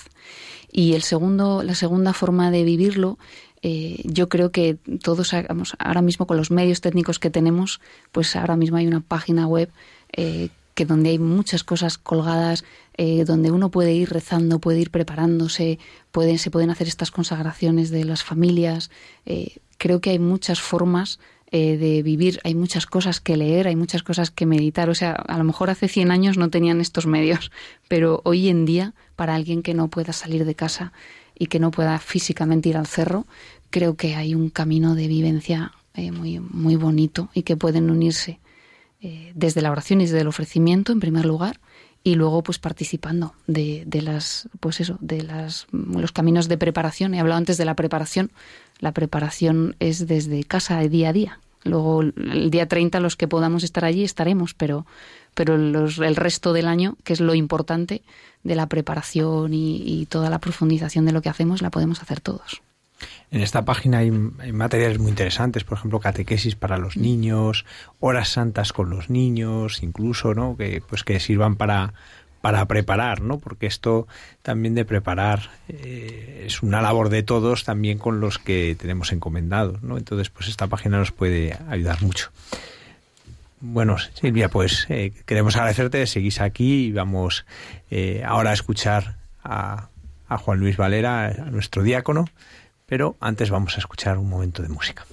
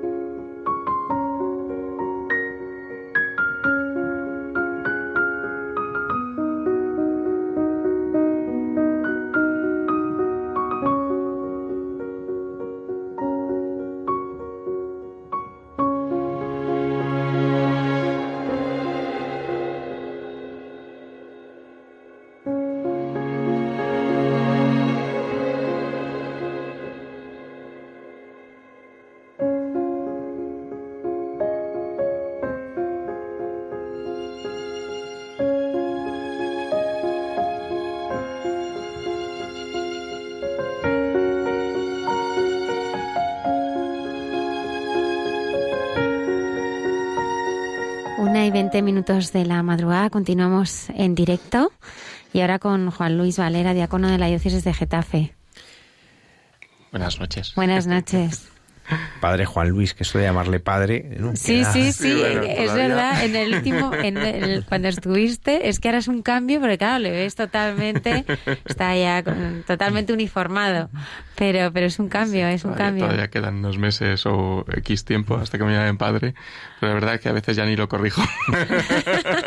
Bueno, a, a mí cuando me lo decían no pensaba nunca que iba por mí, hasta que me daba cuenta, ay, que soy yo. Eh, Juan Luis eh, eh, es diácono de la diócesis de Getafe desde el 6 de octubre, o sea que lleva muy poquito tiempo. Sí. Están las primicias de su ministerio.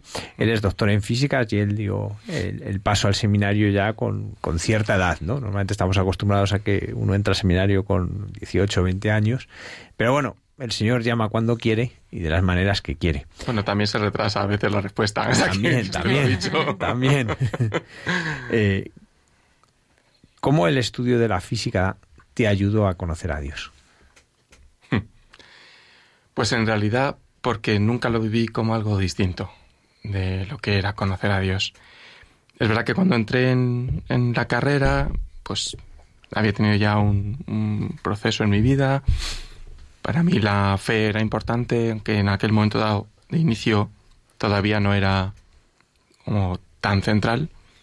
Fue con el tiempo una vida, pues un recorrido que se dio casi en paralelo, el que fue haciéndome a mí darme cuenta de que, de que efectivamente la, la vida que, que llevaba, la física, podía ser para mí un, un portavoz, un, un altavoz, un atril desde donde hablar a personas que, que yo percibía que de otro modo no escuchaban. Ya no solamente era que el ambiente en mi facultad o en el ámbito académico fuera eh, difícil para, para escuchar a Cristo, ¿no?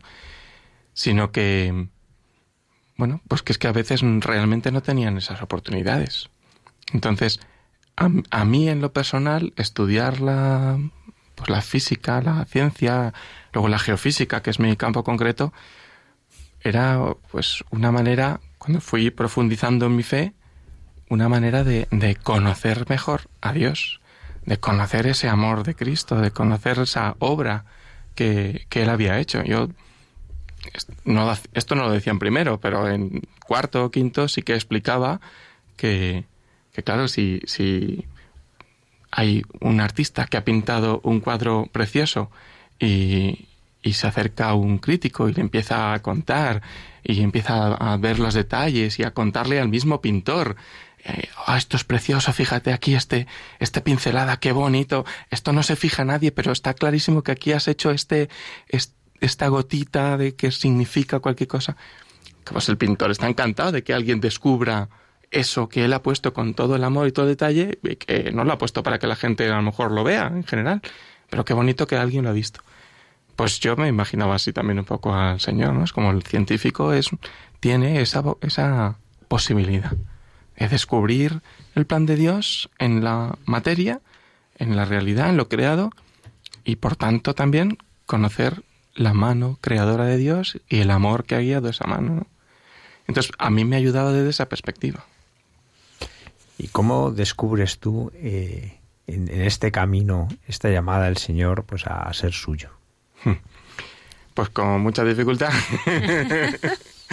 con mucho miedo y, y con muchísimas dudas. Yo, la verdad es que escuchaba los testimonios estaba diciendo, yo no sé para qué he venido. ¿A contar el tuyo? Ya, ya. Claro. Pero ciertamente había cosas, evidentemente, bastante, o sea, muy similares. Yo me identificaba porque, bueno, pues al final, efectivamente, Cristo es una persona, es una persona real y viva, y evidentemente, como persona, pues, pues trata a los demás de un modo a veces similar. Cada uno con su historia, pero, pero es que Cristo actúa de- como Cristo. Entonces, yo, yo percibía pues esa presencia de la que habló también la hermana Carmen, percibía eh, el profundísimo amor que Dios me tenía, la, la intimísima amistad que quería tener conmigo, pero sacerdote, ¿no? tardé bastante en darme cuenta. Yo creo que fue en el año dos, 2000, más o menos. O sea, recuerdo el momento, pero en concreto, que fue en pues, una especie de retiro espiritual que hice. La fecha creo recordar que era 2000, 2001. Fue la primera vez así como que me planteé que a lo mejor el Señor quería que fuera sacerdote. Yo ya tenía, por tanto, pues 20 o 21 años.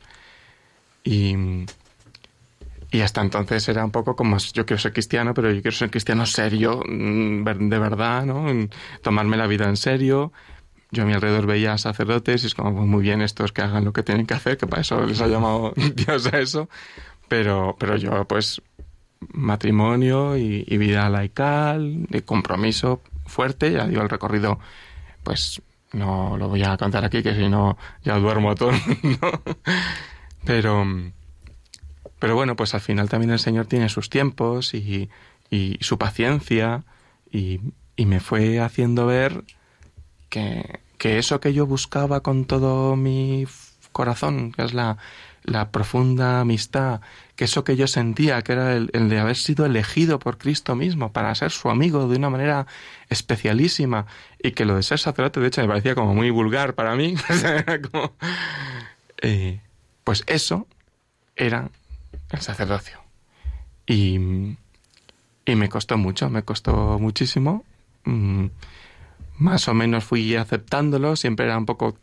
Yo tengo mucho cariño a San Agustín y también me identifico mucho, entonces lo de mañana, mañana, pues yo mm, también era como, mm, pues mañana, mañana, yo Señor, yo yo veía mi vida a la mano de Dios continuamente. Entonces, mi doctorado, mis estudios académicos también los veía como planes de Dios.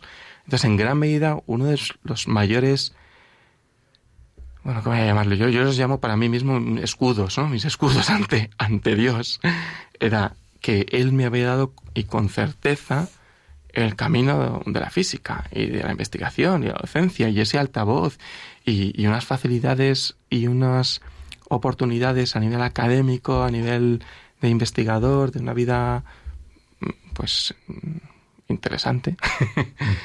yo, yo veía la mano del Señor, entonces era como, esto, esto es seguro. Lo de ser sacerdote, a lo mejor es que es un rollo que me estoy inventando yo. Y, y yo le insistía muchísimo el continuamente, Señor, cuando llega un momento de, de, lucha, de combate, y, y, al final yo terminaba pensando, Señor, yo, yo sé que tú quieres que en un futuro sea sacerdote, y, y ten, me parece que ahora no. Esa impresión sí la vivía, sin creer que me estaba engañando. Entonces yo siempre terminaba mi oración, pero a mí dímelo clarito. Como recordaba la hermana Carmen que decía eso de tú bendíceme. Pues yo le decía lo mismo, es como tú, si, si me estoy equivocando, si tú de verdad me quieres como sacerdote, a mí dímelo muy clarito, porque soy muy torpe y no pillo las indirectas. Entonces, a mí clarito. Entonces esa admiración continua y pasé años así. Y, llegó un momento en que me lo dijo muy clarito. Porque como usted ha dicho, el Señor escucha y, y a veces toma, toma, su tiempo precisamente porque también estaba en mi camino quizá el hacer un doctorado, el terminar ese pedestal y cuando tuve esa certeza en el corazón, 29 de julio del 2012. ¿Cómo fue? Esa pregunta también me la has hecho, creo recordar. pues fue muy bonito y muy difícil de describir. Porque, porque yo estaba en misa. Mm, o sea, mi camino de fe era muy, o sea, entre comillas, como muy corriente, muy ordinario. Tampoco, o sea, yo no soy ejemplo para nada ni para nadie, porque misa diaria no era. O sea, yo misa dominical. Entonces, eh, oración continua, eso es verdad, la presencia de Dios en mi vida ha sido fortísima continuamente, descubrir lo que eso significa de vida eclesial y de vida eucarística, fue parte también de mi proceso de, de conocimiento del de, corazón del Señor. Pero bueno, pues eso estaba en misa. Y, y, ya digo que no soy ejemplo para nada porque no estaba escuchando la habilidad del sacerdote, yo estaba a mi, a mi bola.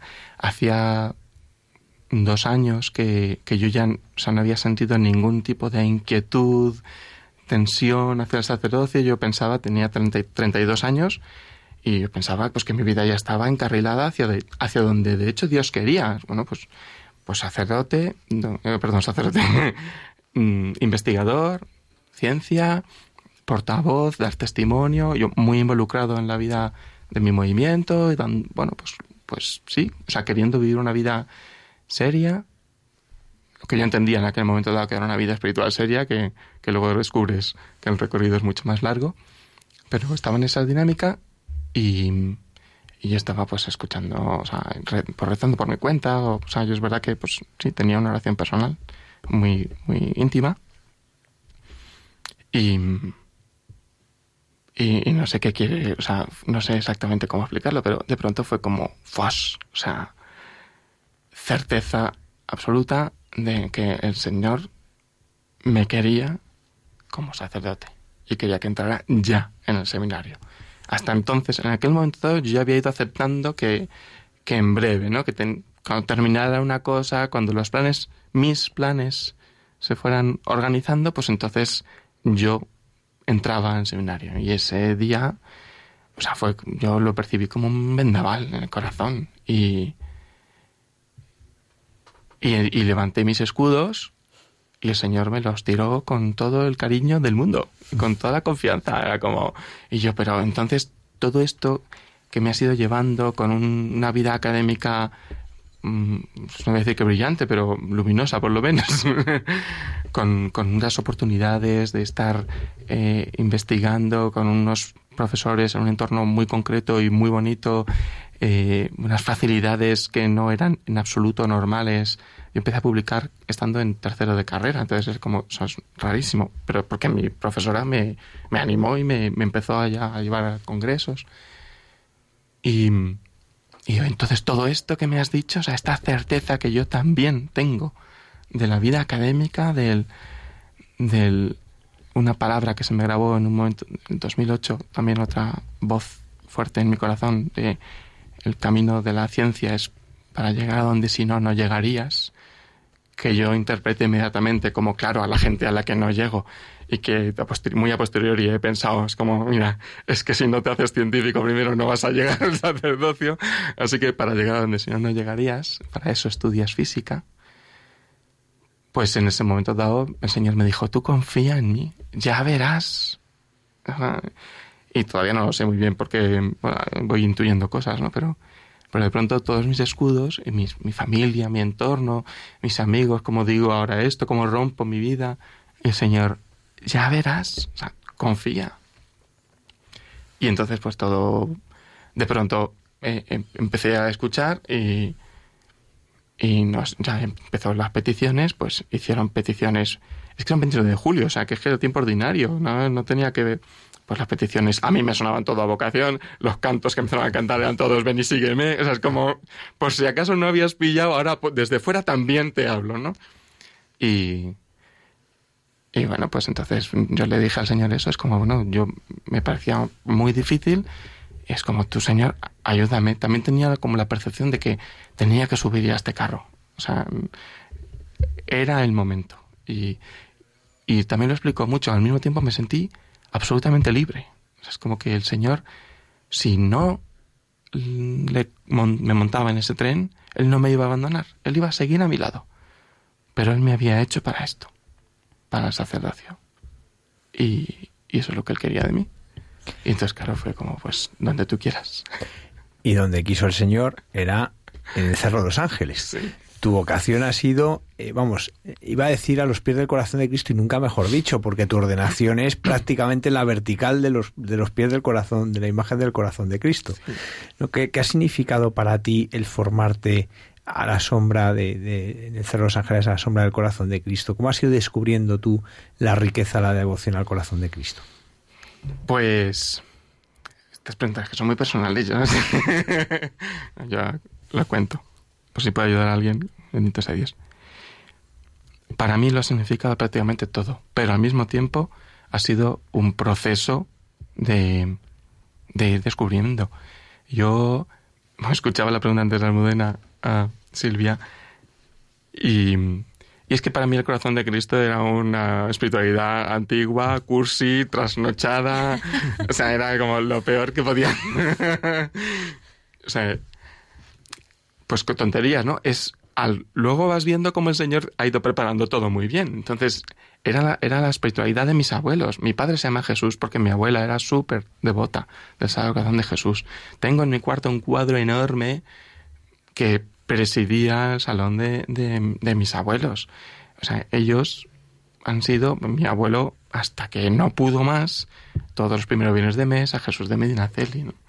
Y, y yo recuerdo de pequeño mm, dibujar, me regalaba mi abuelo el, el taco de, el calendario, entonces yo me regalaba el calendario, yo quería ponerle un cuadrado, entonces, o sea, un, un- un dibujo, pues yo copiando la imagen del Sagrado Corazón de Jesús. Pero pues eso va creciendo y esas mismas imágenes pues se convierten en, en algo pasteloso, en algo que a mí no me atraía para nada en absoluto. Y que nunca había entendido tampoco la teología que había detrás, ¿no? Esto que ha contado ahora Silvia, que antes la hermana Carmen, pues es que nunca, para mí era eso, pues el testimonio, testimonio de mis abuelos y unas imágenes rosas y, con puntitas, ¿no? Entonces, o sea, el cerro, pues era, pues sí, un sitio muy bonito, pues ya está. pues. Yo iba donde el Señor me había dicho, entonces el Señor, pues, da la casualidad que el seminario de Getafe estaba ahí, pues, pues aquí voy, no. Pero el Señor es el que toma la iniciativa siempre, entonces Él había ido preparando mi corazón y en un momento dado, bueno, un segundo, yo, unos ejercicios espirituales, un Viernes Santo, un jueves, perdón, una Semana Santa. Pues yo tuve una experiencia fortísima de, de la necesidad de vivir esos ejercicios escondido en el corazón. Esto es ridículo, perdón que lo diga, pero yo os lo cuento. En el corazón de Jesús, en la llaga misma. Yo me imaginaba visualmente, me metía ahí, era mi descanso y mi, y mi, mi, mi calma, mi amor, mi, mi amistad. Pero... Y yo ni sabía lo que era eso. Para mí era la experiencia. Luego hablando con mi director espiritual, pues que tampoco me quiso decir gran cosa. Como, ah, bien, ya iremos. Pues nada, tú tranquilo. Iba contando lo que iba viviendo y el Señor se me fue mostrando desde esta espiritualidad concreta, el Sagrado Corazón de Jesús, de, que engarzaba con todo lo que yo había vivido, ese amor presente, real, auténtico, de amistad profunda. Eso era mi espiritualidad y de pronto descubro que eso son notas claras y identificativas de espiritualidad del Corazón de Jesús, que, que voy viviendo cosas pues acerca de la reparación, de la consolación, de, de la necesidad de estar, de, de, de vivir entregado al Señor en su corazón y voy descubriendo, pero porque me lo van diciendo a posteriori, o sea, es como que, que eso, entonces empiezo a, leer cosas, pues leí lo primero, yo creo que fue el padre Bernardo de Hoyos, el de Tesoro Escondido, eh, que fue como una luz en mi vida impresionante. El padre Bernardo me llevó a la madre, a Margarita María de la Coque, le hice autobiografía y, y quedé pues muy impactado y todo, todo como era, era una resonancia impresionante y, y de allí llegué a San Claudio y entonces pues todavía mucho más. o sea que todo eso ha sido como ese proceso que, que Dios ha ido destinándome y que efectivamente de pronto yo era como qué, qué suerte, qué regalo de Dios que mi, form, mi seminario, mi formación sea aquí en el corazón de Jesús, a los pies del Sagrado Corazón de Jesús. Qué suerte. Yo es que yo siempre digo que a mi Señor me quiere mucho. Supongo que a todo el mundo, le, o sea, soy por certeza que a todo el mundo le quiere mucho. Pero claro, vas viendo los detalles, que, que el Señor vaya trabajando en mi corazón de esta manera, que vayas viendo cómo a tus compañeros de curso les va pasando también lo mismo y van profundizando en aspectos concretos sin hablar, pero que nos ponemos de, de acuerdo un día hablando en una cena y es como que cada uno está viendo cosas parecidas, más o menos a la vez, que mi ordenación diaconal y, mi ordenación sacerdotal, o sea, mi periodo de diácono coincide ahora con el con el, la celebración del centenario jubilar. O sea, yo esto, o sea, yo creo que es un regalo que Dios tenía para mí pensado. O sea, como tú, una de las razones por las que tienes que retrasar y no te voy a hacer como la petición muy clara es porque te tienes, tienes que entrar al seminario el día que cumples 33 años. Eso es un detalle para mí muy íntimo, para marcar la pertenencia a Jesús. Te vas a ordenar justo antes de la declaración de la ordenación diaconal, justo al principio de este año jubilar. Y, bueno, solo el obispo y Dios mismo sabe cuándo me el sacerdote, pero vamos, estará en este proceso, en este periodo, con lo cual es como que un regalo inmenso. Juan Luis, tú conoces la historia de, de cómo esta devoción ha ido ha ido creciendo en la vida de la Iglesia, que tiene unas raíces bíblicas que eso no podemos olvidar, porque es en la palabra de Dios donde encontramos, eh, pues donde se nos narra, se nos muestra este corazón, estas entrañas de misericordia del Señor. ¿Nos puedes dar a grandes rasgos, no? Pues porque son la, las 2 menos 20 de la mañana, ¿no? Entonces, de repente una clase de historia es contraproducente, pero a grandes rasgos, ¿no? Ha salido algunos nombres de algunos santos, a grandes rasgos, eh, ¿cuáles son como esos hitos en la historia de la devoción al Sagrado Corazón? Mm. Pues sí, pero, o sea, los cuento un poco también como los he ido viviendo yo, que los fui descubriendo en un orden que quizá no era cronológico, pero era el que Dios tenía para mí. Fíjate, lo más bonito de todo es que mi santo favorito, mi santo patrón por el que estoy bautizado es San Juan Bautista. Pero desde pequeño, desde pequeño, al, el santo con el que me identifico y al que le pido continuamente es a San Juan Apóstol. De hecho, yo me enfadaba con mi abuelo cuando me decía, no, pero tu santo patrón es San Juan Bautista. Y es como, pues es que yo quiero que sea San Juan Apóstol. Entonces, pues está nombrado mi, patrón desde hace mucho, que es el santo que escuchó el latido del corazón de Jesús, el que se reclinó sobre él. Pues yo creo que también San Juan ha sido el que me he ido llevando. Y de hecho fue el día de San Juan cuando eh, la madre, o sea, Santa Margarita María, tiene la primera revelación. ¿no? La, la de, la devoción al Sagrado Corazón de Jesús, tal y como nosotros ahora la entendemos, aunque es verdad que hay, pues como usted ha dicho, ¿no? raíces bíblicas y precursores y, y, cosas preciosas que vas cuando vas, eso vas leyendo. Yo iba, es que iba leyendo, conociendo a los santos a raíz de cómo se habían ido conociendo ellos, ¿no? Pues vas viendo que es precioso, pero lo que nosotros entendemos por la devoción al Sagrado Corazón comienza con las revelaciones a Margarita María de la Coque, monja salesiana, que pues en el siglo XVII fue cuando recibió todas estas revelaciones de, que son la misma presencia del corazón de Jesús. A ella, el Sagrado Corazón de Jesús, le pide la hora santa, el, compartir con ella la, la, agonía de, de, Getsemaní y el consuelo de Getsemaní. A ella le pide la fiesta de la reparación del Sagrado Corazón de Jesús. O sea, es un poco la, pues desde luego el primero ¿no? que se puede poner ella, claro, monja, ella misma le dice al Sagrado Corazón de Jesús, como, pero ¿cómo voy a hacer yo esto? Eso es como, bueno, pues ella se puso a escribir cartas, pues claro que pudo, ¿no? Pero, pero el mismo Sagrado Corazón de Jesús le dijo, tú tranquila que te enviaré una descripción preciosa a mi siervo fiel y perfecto amigo. Yo ya digo públicamente que sí, que me encantaría que eso fuera mi, mi epitafio, pero que fuera verdad. O sea, esa es un poco mi aspiración. Que, sí, que el Señor pueda decir de mí que he sido un siervo fiel y perfecto amigo. También porque la amistad para mí es una clave esencial en mi vida y mi relación con Jesús. Así describe Jesús a San Claudio. San Claudio, el director espiritual de Santa Margarita María, que se lo manda para que ella pueda hablar con él, y le pueda reforzar, le pueda descubrir la santidad, la verdad de sus apariciones y le pueda ir indicando y guiando. Y, de hecho es San Claudio un poco el que desvela las apariciones, porque pues San Claudio muere casi con fama de santidad, se publican sus diálogos, sus retiros inmediatamente. en el refectorio se leen los escritos espirituales de San Claudio y en esos escritos habla de unas revelaciones a una hermana a la que Dios se le manifiesta con claridad y cuenta, y cuenta las revelaciones en el convento, en el refectorio, que la hermana Margarita María Coque todavía no, no había contado. Entonces se empieza a expandir. San Claudio es el que hace que los jesuitas asuman como, como propia, ¿no? también por petición del Espíritu de, del Sagrado Corazón de Jesús, vía del Espíritu Santo, asuman como propia la, expansión. Bueno, pues son como dos grandes personajes que van unidos.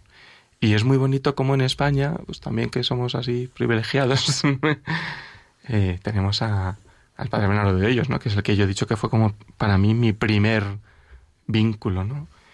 Este beato jovencísimo que murió 11 meses después de ser ordenado sacerdote, con 24 años, y que ya había tenido una vida espiritual riquísima, con 17 ya tiene una visión de, la, de Cristo en la Sagrada Eucaristía, diciéndole que se va a unir a Él, cuando hace los votos simples, y que, pues él, justo mm, por casualidades de la vida, Resulta que un amigo suyo, Agustín de Cadaveraz, que había quedado impactado por un libro, le escribe, oye, tienes que leer este libro, mándame unas copias que necesito porque estoy fuera, léelo en la biblioteca.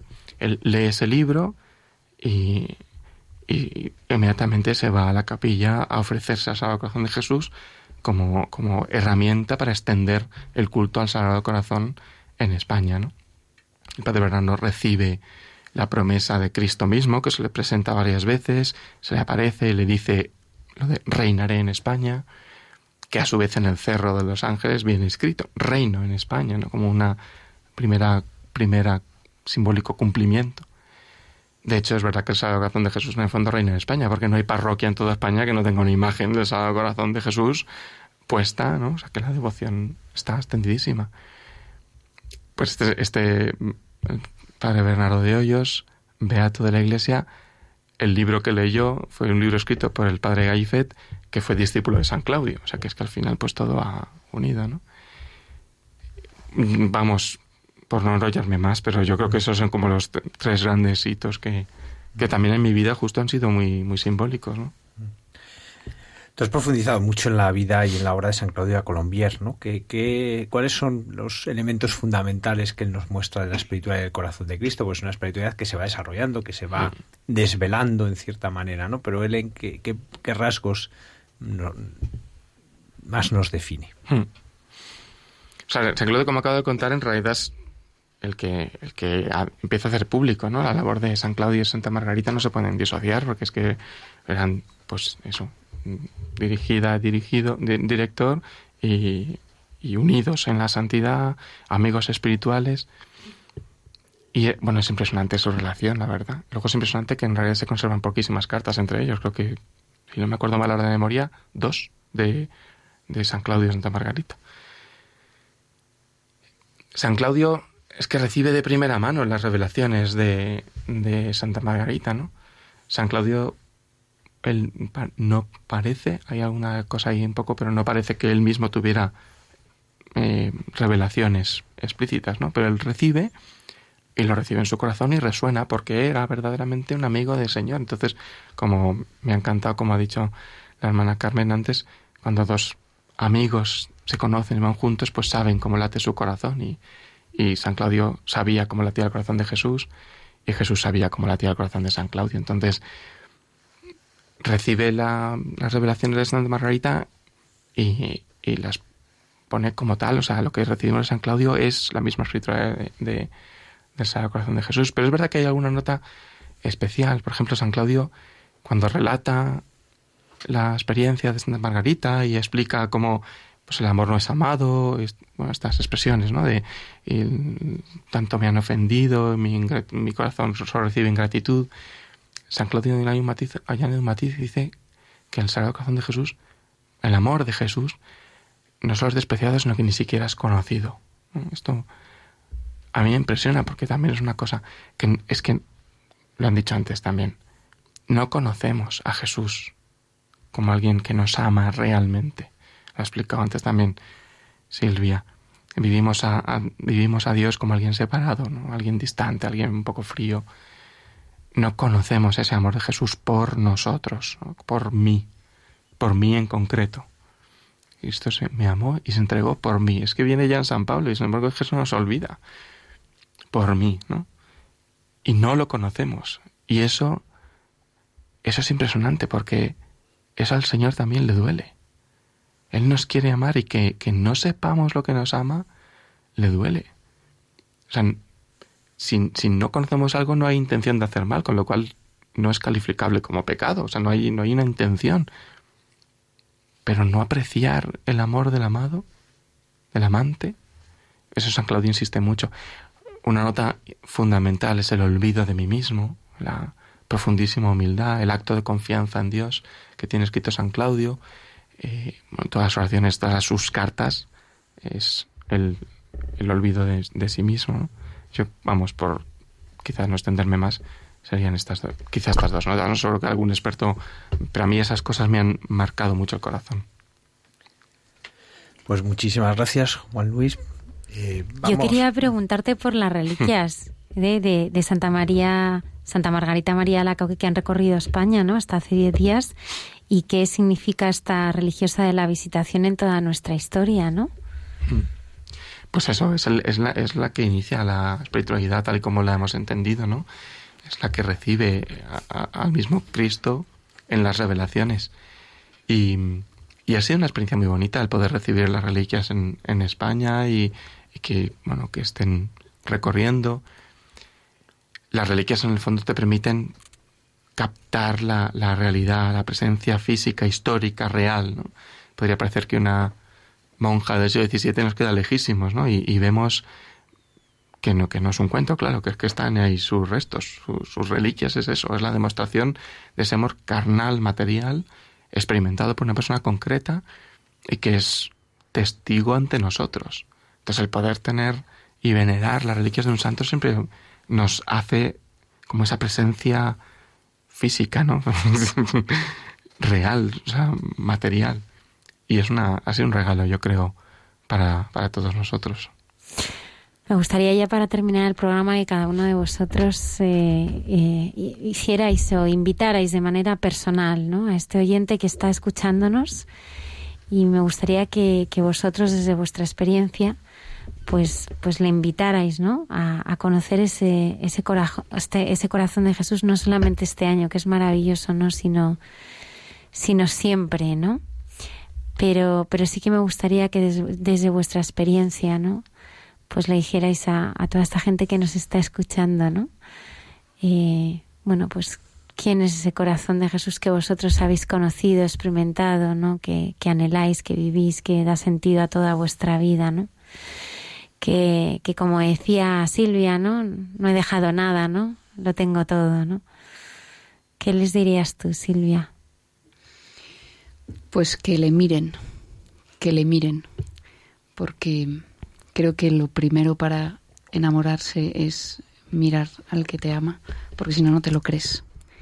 Lo primero es mirar, mirar la cruz, porque la imagen más real del corazón de Cristo es, es Jesús en la cruz con el corazón abierto. Que le miren, que le escuchen y que se pongan, yo por mi experiencia personal, delante de la Eucaristía y que ahí se dejen amar, porque esto es cuestión de dejarse amar. Hay que aprender a dejarse amar. Y luego de ahí viene todo, porque cuando descubres ese amor, pues de ahí luego brota todo lo demás con naturalidad. Pero yo creo que hay que mirar a Jesús en la cruz y mirar su corazón y descubrir que está enamorado de nosotros y acogerlo, tener la capacidad. Y si no la tenemos, pues la tenemos que pedir, que es tan sencillo como pedirle al Señor que, que nos conceda este regalo. Y el Señor lo hará, porque está deseando hacerlo. Juan Luis. Bueno, es que es casi lo mismo.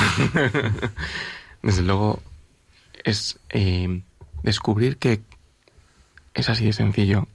Cristo está vivo y me ama aquí y ahora. No, no me amó, que me amó, claro que sí, ni tampoco me amará, que me amará, sino que me ama aquí y ahora. Y, entonces lo que hay que hacer lo que acaba de decir Silvia, dejarse amar. Es que para mí esa clave es tan importante que de hecho la tengo puesta en grande en, una, en la puerta para que cada vez que salga de mi habitación sean las últimas palabras que mire. Dejarse amar, déjate amar por mí. Es tan difícil y al mismo tiempo tan, tan necesario es la clave, lo acaba de decir Silvia. Descubrir que Dios te ama y dejarse amar. A partir de ahí empieza todo, porque eso es el corazón de Jesús, es Jesús que ama. Sor Carmen. Bueno, yo creo que eso mismo también he dicho anteriormente, las dos cosas, y de mirar a Jesús y dejarse amar, ¿no? Pero quiero detenerme un poquito en lo que ha dicho también nuestro hermano, nuestro amigo, el diácono, eh, acerca de las reliquias y de Santa María Margarita María de Alacoque. Tuve la gran suerte de poder participar en Valladolid cuando estaba la reliquia de Santa María Margarita María de Alacoque y no solamente estaba ella, sino grandes amantes, grandes amantes, de verdad, enamorados de Jesús, enamorados que han dado la vida y estaban ahí, sus reliquias, también vivas. Estaba la reliquia de don Manuel González, un enamorado también, de nuestra madre fundadora, Santa María Josefa, del corazón de Jesús, otra enamorada que quiso llamarse, en vida se llamó Madre Corazón de Jesús. no se llamaba Santa María Josefa, que era su nombre. Al ser canonizada la pusieron en nombre de pila, pero en realidad en la vida religiosa ella se la conoció siempre como Madre Corazón de Jesús. Era tanto su deseo de unirse al amor del corazón de Jesús, de vivir desde la experiencia del corazón de Jesús y de transmitir este amor a toda la gente, especialmente a los más pobres, enfermos, ancianos, niños y a todos los necesitados, que yo solo quiso ser el corazón de Cristo en medio de la humanidad sufriente y en medio de la humanidad. Y luego también estaba la reliquia de otra enamorada de Jesús, la Madre Maravillas. Y al otro lado de, de la urnita de Santa Margarita María de Alacoque estaba la reliquia del hermano Rafael, otro enamorado. ¿Ves? Si son todos los santos, son unos enamorados. Por eso hay que querer a todos los santos, porque ellos han demostrado de una forma u otra el amor inmensísimo que han tenido al corazón de Jesús, porque es a la persona de Jesús, a esta persona que es de verdad eh, íntima con, en nosotros, que es único para nosotros y que nos hace cambiar totalmente nuestra perspectiva y que se ha enamorado profundamente y que está vivo, que está vivo, de verdad, que está real cada día. Y luego eh, estaba en el centro eh, San Francisco Javier Oh, que le llevó por todas las partes, el conocimiento y el amor de Jesús, como decías, eh, ahí le llevó por todos los sitios, ¿no? Enamorado. Y luego eh, el Beato Florentino, obispo, eh, que estuvo, fue elegido, elegido obispo en Valladolid y luego fue a Barbastro y allí sufrió el martirio, un martirio terrible. Y bueno, otro enamorado de Jesús por el cual dio la vida. Y aquí estamos, todos, a enamorarnos de Jesús. Eso es a lo que invito a todo el mundo, a enamorarse de Jesús y que en cada momento vivamos la vida, demos la vida y para tener una gran vida. Sor Carmen Señor, Sor Blanca Alonso, Silvia Juan, Juan Luis Valera, muchas gracias por haber estado. Muchas gracias al padre Javier Mairata. Me gustaría recordar que Sí. tendremos el domingo. Recordamos que este domingo, día 2, a las 5 de la tarde, Radio María retransmite en directo desde el Cerro de los Ángeles la apertura de la Puerta Santa e inauguración del año jubilar. Y el viernes, día 7, desde las nueve y media de la noche, la vigilia Inmaculada, también desde el Cerro de los Ángeles. Y después, cuando acabe la vigilia, tendremos nuestro programa. Rosabel, muchas gracias también por haber estado aquí, ¿eh? Sor Blanca y Rosabel, tan calladas y tan importantes. Muchísimas gracias eh, por habernos acompañado esta noche. Queda solamente un, escasos segundos para terminar este programa. Nos, nos da la bendición, Padre Javier. El Señor esté con vosotros. Y con tu espíritu. La bendición de Dios Todopoderoso, Padre, Hijo y Espíritu Santo, descienda sobre vosotros. Amén. Amén. Buenas noches. Buenas noches. noches.